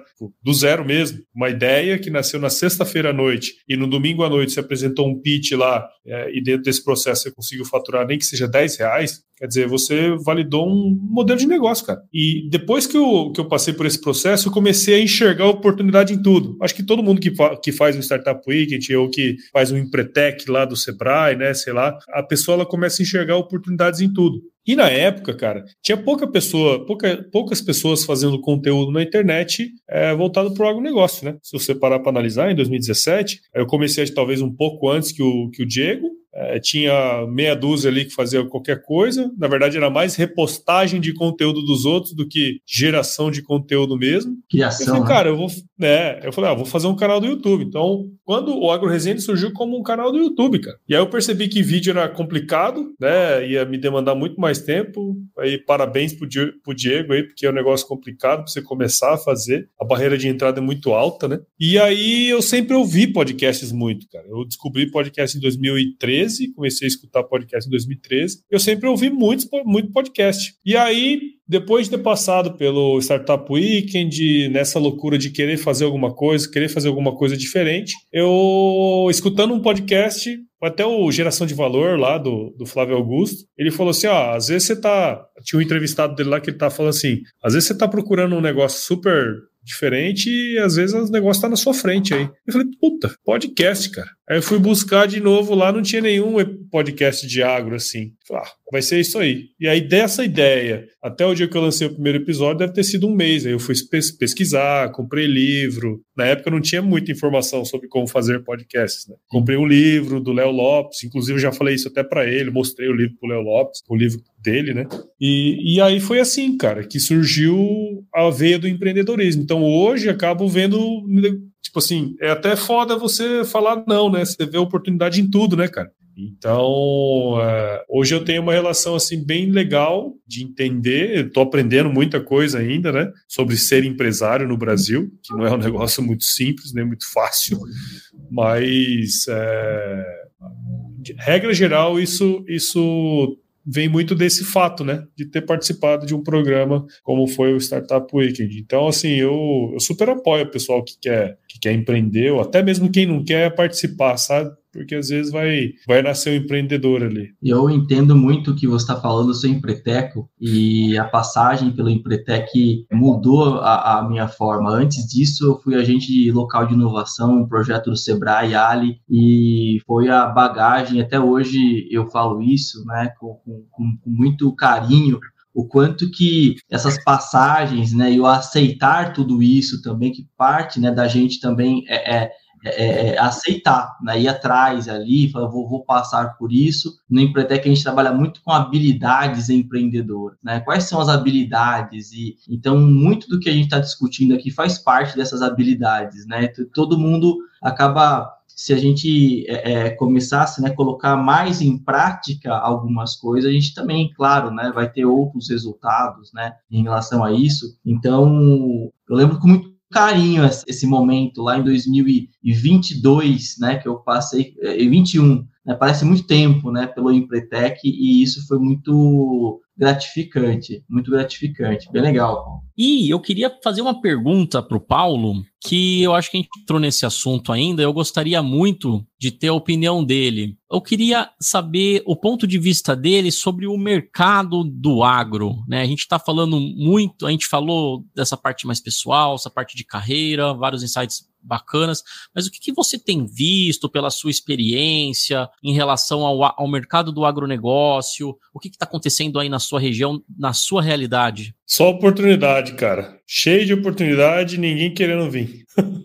eu mesmo tô com uma oportunidade aberta aqui já há um tempo e o pessoal não quer vir para cá. Assim, cara, cada 10 pessoas que eu converso, 11 pede se eu tenho alguém para indicar para uma vaga de emprego que não é não não é uma vaga ruim, é uma vaga boa. Então assim, cara, tem muita oportunidade, desde o cara que quer trabalhar como como operador de máquinas até sabe, diretor de empresa aí que o pessoal está buscando, assim.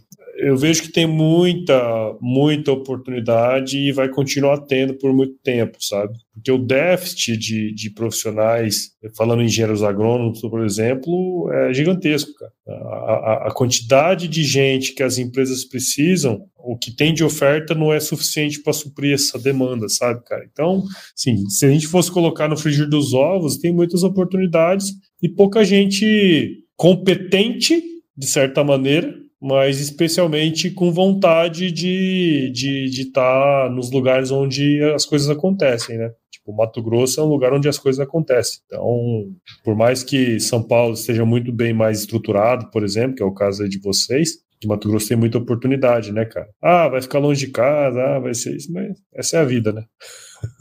Ô Paulo, e você falou muito de competências, né?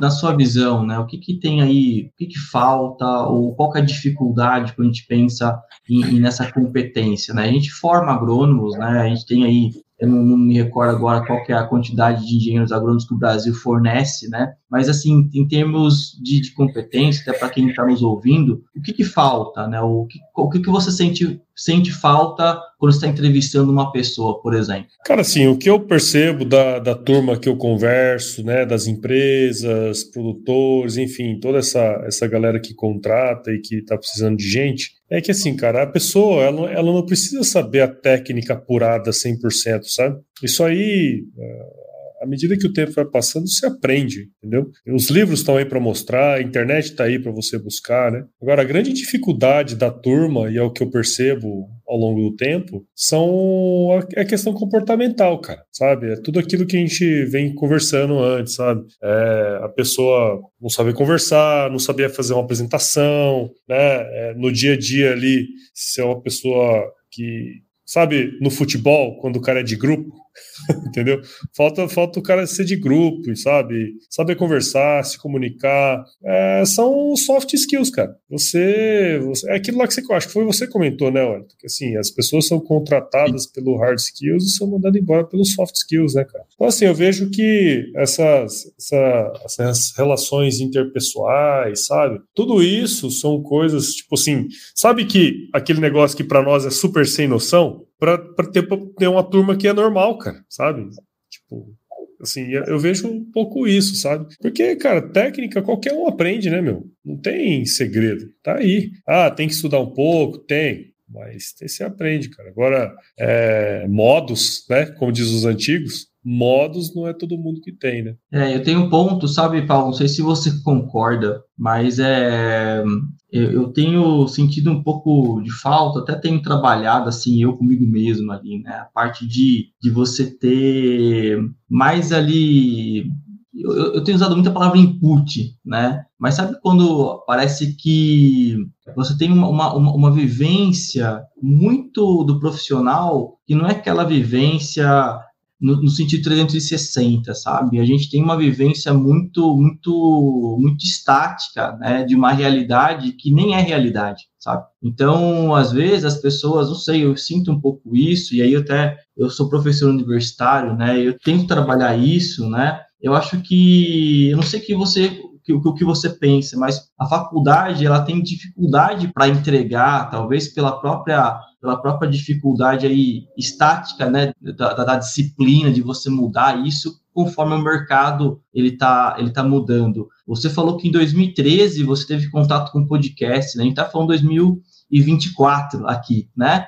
Então são aí um pouco mais de 10 anos, né? São só 10 anos. Né? A gente então, assim, muita coisa mudou. E, e, e se eu olhar para 2013, eu me formei em 2011, né? Eu vejo que parece que pouca coisa a gente está tá conseguindo entregar. E nesse ponto, não sei se você tem alguma dica, a gente trabalha muito com dica, né? Com, com, com, com sugestões ali para quem está nos ouvindo, mas além da faculdade, além até de estágios ali, né? Como que você é, falaria para essas pessoas, né? Para que esses soft skills fossem mais trabalhados antes ali de uma entrevista, da primeira entrevista, talvez a pessoa, né? Ali valendo, né? Cara, assim, tem, tem muitas coisas, né? Eu acho que tentar o máximo possível ter essa vivência, né? Falando em agrárias, ter essa um pouco de vivência de campo.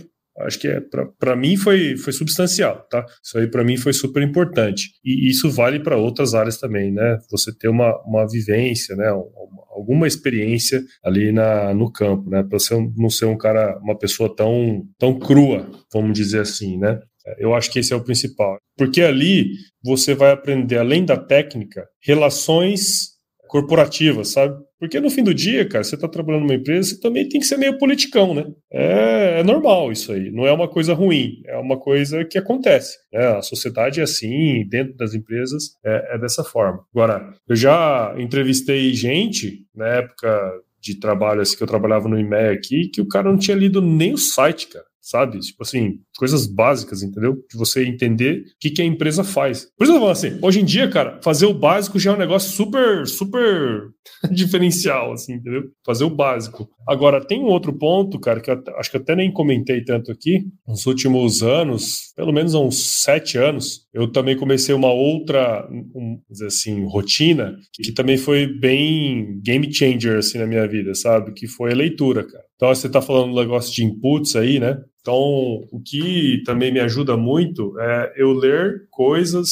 seja biografia, seja livros pouco mais técnicos, enfim, é, aumentar a, o repertório. Sabe? repertório. Os podcasts que eu ouço e os livros que eu leio, é, e as pessoas, obviamente, que eu conheço, que eu converso, que o podcast me possibilita isso também, né? Eu aumento muito o meu repertório, cara. Então, eu não sou especialista em muita coisa, mas eu sou generalista em várias coisas, tá ligado? É, inclusive, tem um livro que eu adoro, gosto muito, não sei se vocês vão falar alguma indicação no final, mas Por que generalistas vencem o mundo de especialistas? Esse livro é genial, cara. Esse livro é fenomenal, porque ele mostra por A mais B que quando você tem um conhecimento mais diverso, né, você consegue acessar melhor diversos tipos de pessoas, né, cara? E você consegue, obviamente, fazer relações e fazer conexões que você não faria se você fosse um cara bitolado que estudasse uma coisa só, né? Nada contra, tá? Quem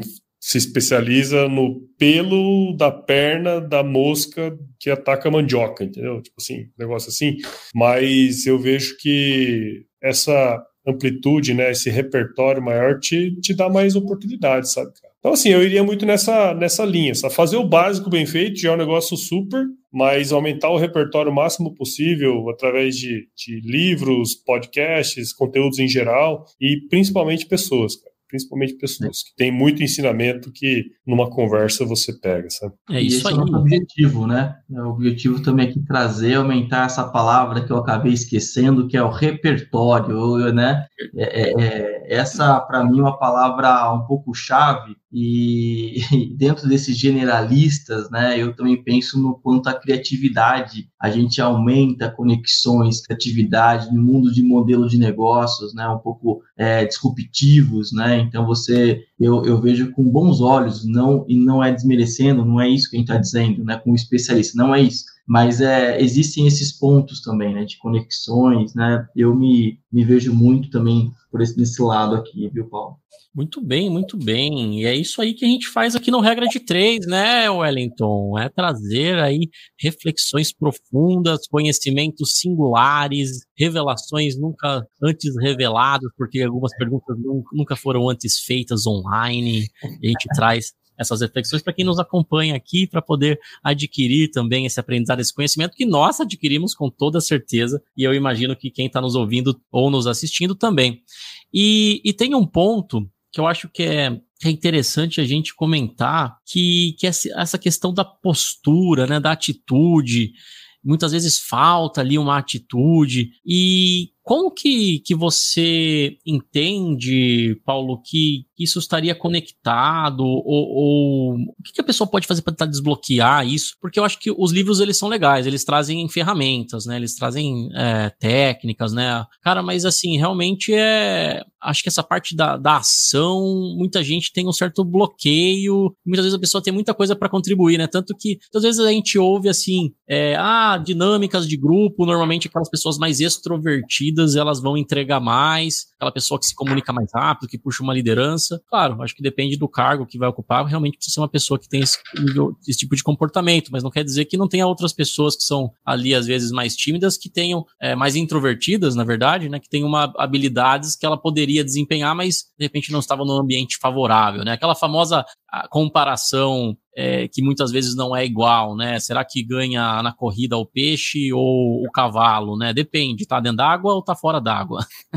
Atitude é um negócio interessante, cara. Atitude, ele não é necessariamente uma coisa que você consegue desenvolver, sabe? É muito estranho isso. Tipo assim, eu acho que é, eu tava até a gente teve uma participei de uma palestra aqui recentemente, falava um negócio que assim, que a gente sabe disso, né? Quando a gente vai estudar estatística lá, tem a distribuição normal, né, cara? Então, assim, vai ter os 5% ali de gente que vai fazer acontecer, que vai, meu, faça sol, faça chuva, o cara vai desenrolar, sabe? Da mesma maneira que vai ter 95% das pessoas que meu, vai ter os 5% lá atrás da distribuição normal que tá cagando para tudo isso aí, né? E vai ter 90% ali na meiuca, que vai, né, na, na no negócio. Assim, isso vale para para intencionalidade, né? Isso aí que você está falando. Isso vale para quem vai empreender. Se 100% das pessoas empreendessem, não ia ter funcionário, né, cara? então, assim, não, não, tem jeito, tem coisa que não dá, né? Então, acho que o, o líder, ele tem que entender de pessoas, obviamente, e saber colocar a pessoa certa no lugar certo, cara. Não tem muitas. Assim, é, isso é difícil pra caramba, tá? Tô falando assim parecendo que é fácil, né? Mas isso é difícil pra caramba. Eu vejo que tem coisas, cara, que você pode ser o exemplo e de repente, através do seu exemplo, a pessoa, sei lá, tente mudar a sua atitude ou tente mudar. Mas, assim, trazer essa pessoa que está nos 95% para aquele 5%, cara, depende 5% dela. Depende única e exclusivamente dela. E aí não tem nada que a gente possa fazer, entendeu? Então, o que, o que eu faço? Eu tento ser exemplo. Eu leio bastante, eu faço exercício físico, eu trabalho o máximo possível, tento ser o máximo produtivo possível. E assim, cara, não tem nada além disso que eu possa fazer, cara. É, é única e exclusivamente a atitude da pessoa, cara. Então, assim, a gente vai mostrando os caminhos, né? Eu acho até legal que agora, ah, com os cabelos e as barbas brancas, parece que eu sou um tiozão. Então, vez ou outra, vem alguém me perguntar alguma coisa nesse sentido, sabe? Eu acho legal, né? Porque parece que as pessoas olham para mim e falam assim, pô, o cara é tiozão, né? então, vou perguntar para ele. Então, cara, é, às vezes a gente, a gente acessa pouco, velho, as pessoas que, que já passaram por aquilo, né? Então, assim, não vai pegar dica de gente que nunca passou por aquilo, cara. Você tá pegando dica com gente errada, né? Simples assim. Então, eu, eu, tento muito emular as pessoas que eu vejo, que eu enxergo que tem sucesso, que tem coisas a contribuir, sabe? E tentar organizar, porque assim, não, não tem como você incutir na cabeça de um, de um vivente que ele tem que ser mais proativo. Cara, é, é, assim, tá totalmente fora do nosso controle. O que a gente pode fazer é controlar as nossas ações e ser exemplo na maior parte das atitudes que a gente quer que o outro tenha, né? Muito bem. Vocês só estão concordando comigo, pô? Eu tô sentindo falta de vocês discordar, me xingar aí, cara. É porque até agora você tá sendo até que coerente, né, Paulo? ah, então tá até bom, que coerente, até que coerente. Até que coerente. Tá sendo coerente. eu, eu, tenho, o, o, Paulo, você comentou sobre liderança, né? Isso é um tema também muito quente, né? E a gente fala muito, a gente tem muita teoria, tem muito, até tem aqui um, traz de mim um livro aqui, né? O pipeline da, da, da liderança, né? Mas para você, né? É, quem foram, quem são, né? Os, o, onde você, os líderes, né, que você é, teve pessoas ao longo da sua vida aí que você se, né, ali é, entende como líder? Como que foi isso para você? Tem uma frase que o Luciano Pires fala que eu concordo muito, o Luciano Pires do Café Brasil, né, que é assim, nunca se falou tanto e se estudou tanto liderança no mundo e nunca nós sofremos tanto com falta de liderança, né? É isso aí.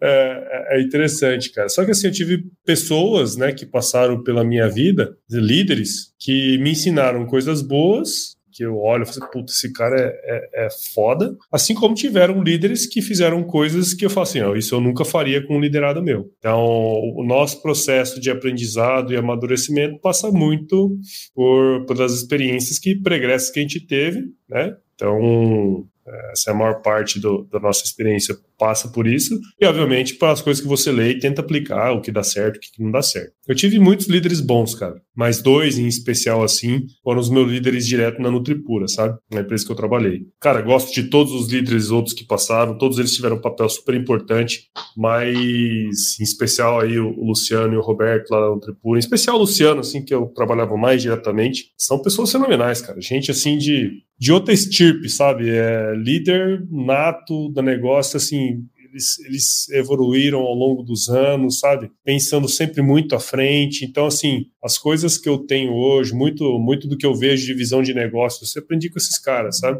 Cara, muito fora da curva, assim. Assim como outros que eu fui trabalhando também, né, cara? Então, mas se eu pudesse destacar, assim, onde eu, onde eu cresci mais, sabe? Onde eu, o, o crescimento foi exponencial pelo tempo que eu fiquei, é, eu diria que foi ali no Tripura ali. Roberto Luciano são os caras muito à frente do, do tempo, cara. E você ficou na, na, nessa empresa? Se juntar as duas passagens que eu tive, eu acho que eu devo ter ficado uns dois anos e meio, três, assim. Legal, show. Eu tive, eu tive banda, viu, viu? Eu tive banda de metal, cara. Ah, é? e com certeza te é. trouxe várias habilidades e competências. Com certeza. Com certeza, cara. Já fui vaiado em palco. Olha só, é. essa é uma boa experiência, hein? É uma boa experiência hoje, no dia foi uma merda. Desisti do meu sonho de ser rockstar naquele dia. É, se tivesse persistido como na corrida, quem sabe? Quem sabe? Quem sabe? Quem sabe? Ó, Até que não era ruim, não, viu? Essa música aqui, essa música aqui quando toca, Paulo, é que a gente vai pro nosso quadro criativo. Olha lá. A única coisa que não é, que, que não é criativa no quadro é o nome chama quadro criativo, né? e, a, e a gente quer fazer um jogo rápido para todo mundo te conhecer melhor, que está nos ouvindo aí. Um jogo rápido de perguntas. É, na verdade, vou, vamos colocar palavras ou, ou, expressões. A gente quer que você responda a primeira coisa que vier na sua cabeça. Beleza? Olha lá, conheço essa frase.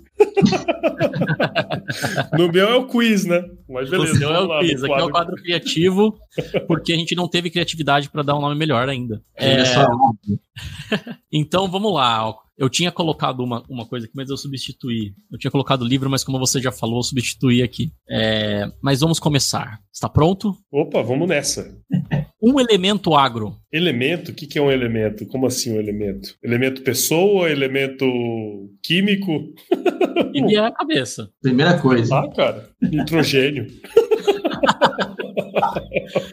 Muito boa resposta.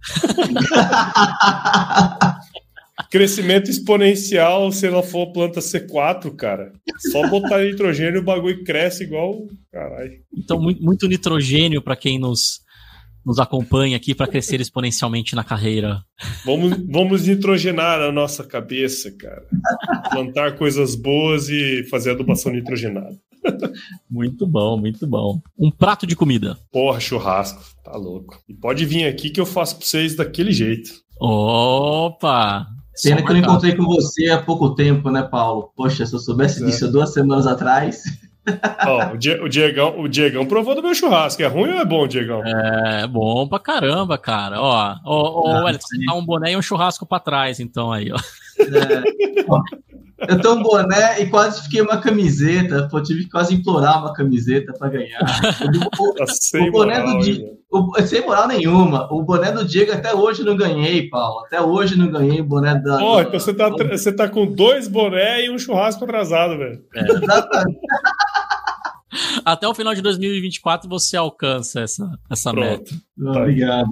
Vamos lá, Paulo. Um filme ou série? Porra, cara. The Band of Brothers é uma série da, da HBO. Ela deve ter sido lançada no início dos anos 2000. Talvez seja a série que mais me influenciou quando se pensa em liderança, companheirismo e tal. É uma série muito massa, cara. Vale a pena. É, a, é uma série que conta a história da companhia, da Easy Company, que serviu na Segunda Guerra Mundial, uma, uma companhia de paraquedistas. Muito legal esse filme aí, esse, essa série. É uma série de 10 episódios. Ainda tem, será? Uma série histórica. Opa, com certeza. Oh, legal, cara. Tem. Na, na HBO você entra, entra lá, chama Band of Brothers. São 10 episódios, é uma história real, verídica. Tem os tiozinhos lá, veinho, que são personagens do filme, né? E é bem legal, cara. Show. Já assistiu essa, Wellington? Nem ouvi falar, mas ah, meu amigo, falar, vocês cara, que vocês estão perdendo. Vocês não sabem o que estão perdendo. Para quem Saúde. gosta de história, para quem gosta de história, né, assim, é um belo retrato. Na época, foi uma das séries mais aclamadas pela real, pelo realismo, cara, das batalhas. Bom, tem, tem questão, tem, tem história, tem, tem, tem, tem batalha, guerra. É um prato cheio para mim, eu adoro tudo que está relacionado com conflitos armados. Pode, pode, Pode ver, cara. Esse filme aí, essa série é fenomenal, cara. Legal, legal. Boa dica. Eu já li o livro também. O livro chama O Dia D, eu acho. Aliás, uma, uma, o Dia D, ele foi uma curiosidade aqui para nossos ouvintes, né? Ele foi no dia 6 de junho, e é exatamente o dia do meu aniversário. Só para a gente ter essa dica aí. Ah, acho que isso tem a ver com bonés e churrascos também. é uma indireta. Bom, vamos seguir aqui. Uma música. Ó, oh, qualquer um do Creedence Clearwater Revival. Nossa, vai ser bem é, é das antigas. Coloca aí Cotton Fields. Cotton Fields é boa. Cotton Fields é boa. Oh. Dá uma sensação assim, sabe? Quando você escuta Cotton Fields, parece que você tá andando de carro assim, com o braço para fora, assim, ó, e batendo um ventão na cara, assim, se rodando e cantando a música, tá ligado? Achei que era um monte de algodão batendo, assim, né? Num campo de algodão. Você tocava essa na sua banda ou não? Essa não, cara, por incrível que pareça. Mas não. eu gosto muito dessa música. Legal. Top. E agora a última, um podcast. vale o meu? Não, é, mas vou, vou, vou, contra, vou contra, contra intuitivo aqui, cara. Vai lá, vai lá. Líder, Leadercast. Leadercast. Leadercast. Legal, é o, legal. o podcast de entrevistas do Luciano Pires lá do Café Brasil. Eu falei, eu falei isso pessoalmente para ele, que o Leadercast foi um MBA em negócios da vida real. Se você escutar todos os episódios do Leadercast, você faz um MBA em negócios, cara. É, é, é fenomenal. Só pelas experiências das pessoas que vieram ali. Só empreendedores, só gente que faz acontecer, sabe? Então, Legal. valeu mais do que qualquer MBA aí. E é de graça. Olha só, hein? A pessoa que sair desse episódio já vai sair com um MBA de graça. Um MBA de graça, cara. Pode ir lá. Se você não aprender nada, escuta só dois episódios. Só dois episódios desse podcast, que foi a parte 1 e a parte 2 com Osiris Silva. Você vai entender o que, que eu tô falando. Show, show, show. Só gente grande, hein, Paulo? É isso aí, minha galera. Estamos, infelizmente, chegando ao final dessa super conversa com o Paulo, que teve uma série de aprendizados aqui. Eu mesmo vou reassistir algumas vezes para aprender, para entender todos os ensinamentos que nós tivemos aqui. E eu convido você que está nos acompanhando a compartilhar esse episódio com quem você acha que vai se beneficiar dessas dicas valiosas. Paulo, muito obrigado. É um prazer ter você aqui com a gente. As portas estarão sempre abertas aí para novas vindas, para nós entrarmos em outros assuntos. Você é um cara nota mil que tem me ajudado aí em diversas coisas desde que nos conhecemos e não tenho nem o que falar, né? Sempre aprendendo muito contigo. Show de bola, cara. Muito obrigado aí pelo convite. Esse projeto é super legal. Falamos de coisa aqui do Arco da Velha, hein, meu? Ó, só pra você ver o quanto eu sou tiozão, é só pelos termos. Mas muito legal, cara, ter participado. Parabéns aí pela iniciativa. Eu acho que dessas conversas aí, essa aqui foi só, acho que talvez seja a primeira, né, de outras entrevistas que vocês vão fazer. E com certeza vão vir coisas super legais aí, cara. Muito legal. Parabéns aí pela iniciativa, cara. Paulo, obrigado, obrigado. Você tem sido muito generoso, né? Como o Diego estava falando, tam, também comigo, embora a gente se conheça um pouco, pouquíssimo, né? Há pouco tempo, muito menos do que o Diego. Queria agradecer você e não é só para mim, né? Eu acho que o, o seu legado, né? Que, que você tem, tem já deixado para muita gente, isso é algo que é memorável, é inspirador. E então eu queria agradecer você ter aí é, esse tempo, né, esse tempo de qualidade para conosco, né, todos os ouvintes também, que, que com toda certeza estou saindo com, com informação, informação, né, é, é, é repertório e, e muito mais revigorado também para que a gente possa né, ter essa intenção de fazer acontecer. Né? Então, obrigado pela, pela. Quando a gente aceita um convite, a gente acaba que de alguma forma também é, é, tendo essa questão do relacionamento, né? Então também tem a imagem também atrelada ao projeto para a gente só aumenta, né? Essa, esse respeito, essa responsabilidade que a gente tem com todo mundo. Então obrigado por ter aceito também. Imagina, cara, eu que agradeço aí. E como eu sempre falo, cara, estamos aqui sempre às ordens para ajudar no que for preciso, cara. Valeu, obrigado pelo convite aí. Valeu, tamo junto, até mais. Valeu, pessoal. Um abraço. Até mais.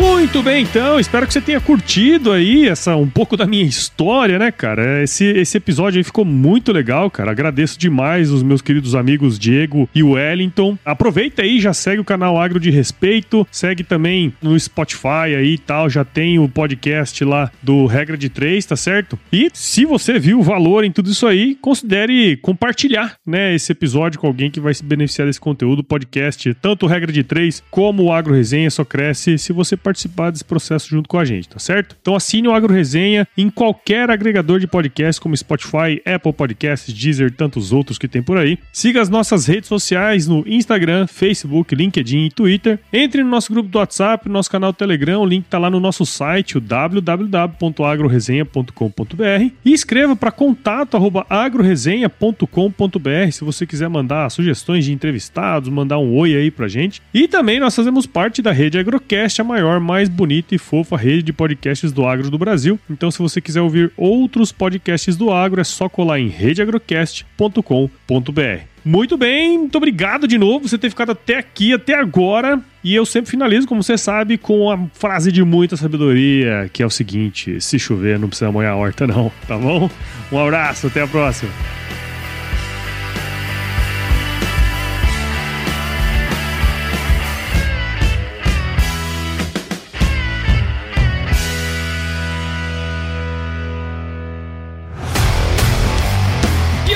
Você gostou desse podcast? Se gostou, considere compartilhar esse episódio com alguma pessoa que irá se beneficiar desse conteúdo e nos ajude a alcançar ainda mais pessoas. O roteiro e apresentação desse episódio foi do Paulo Ozaki, a produção do Agro Resenha e a edição do Senhor A.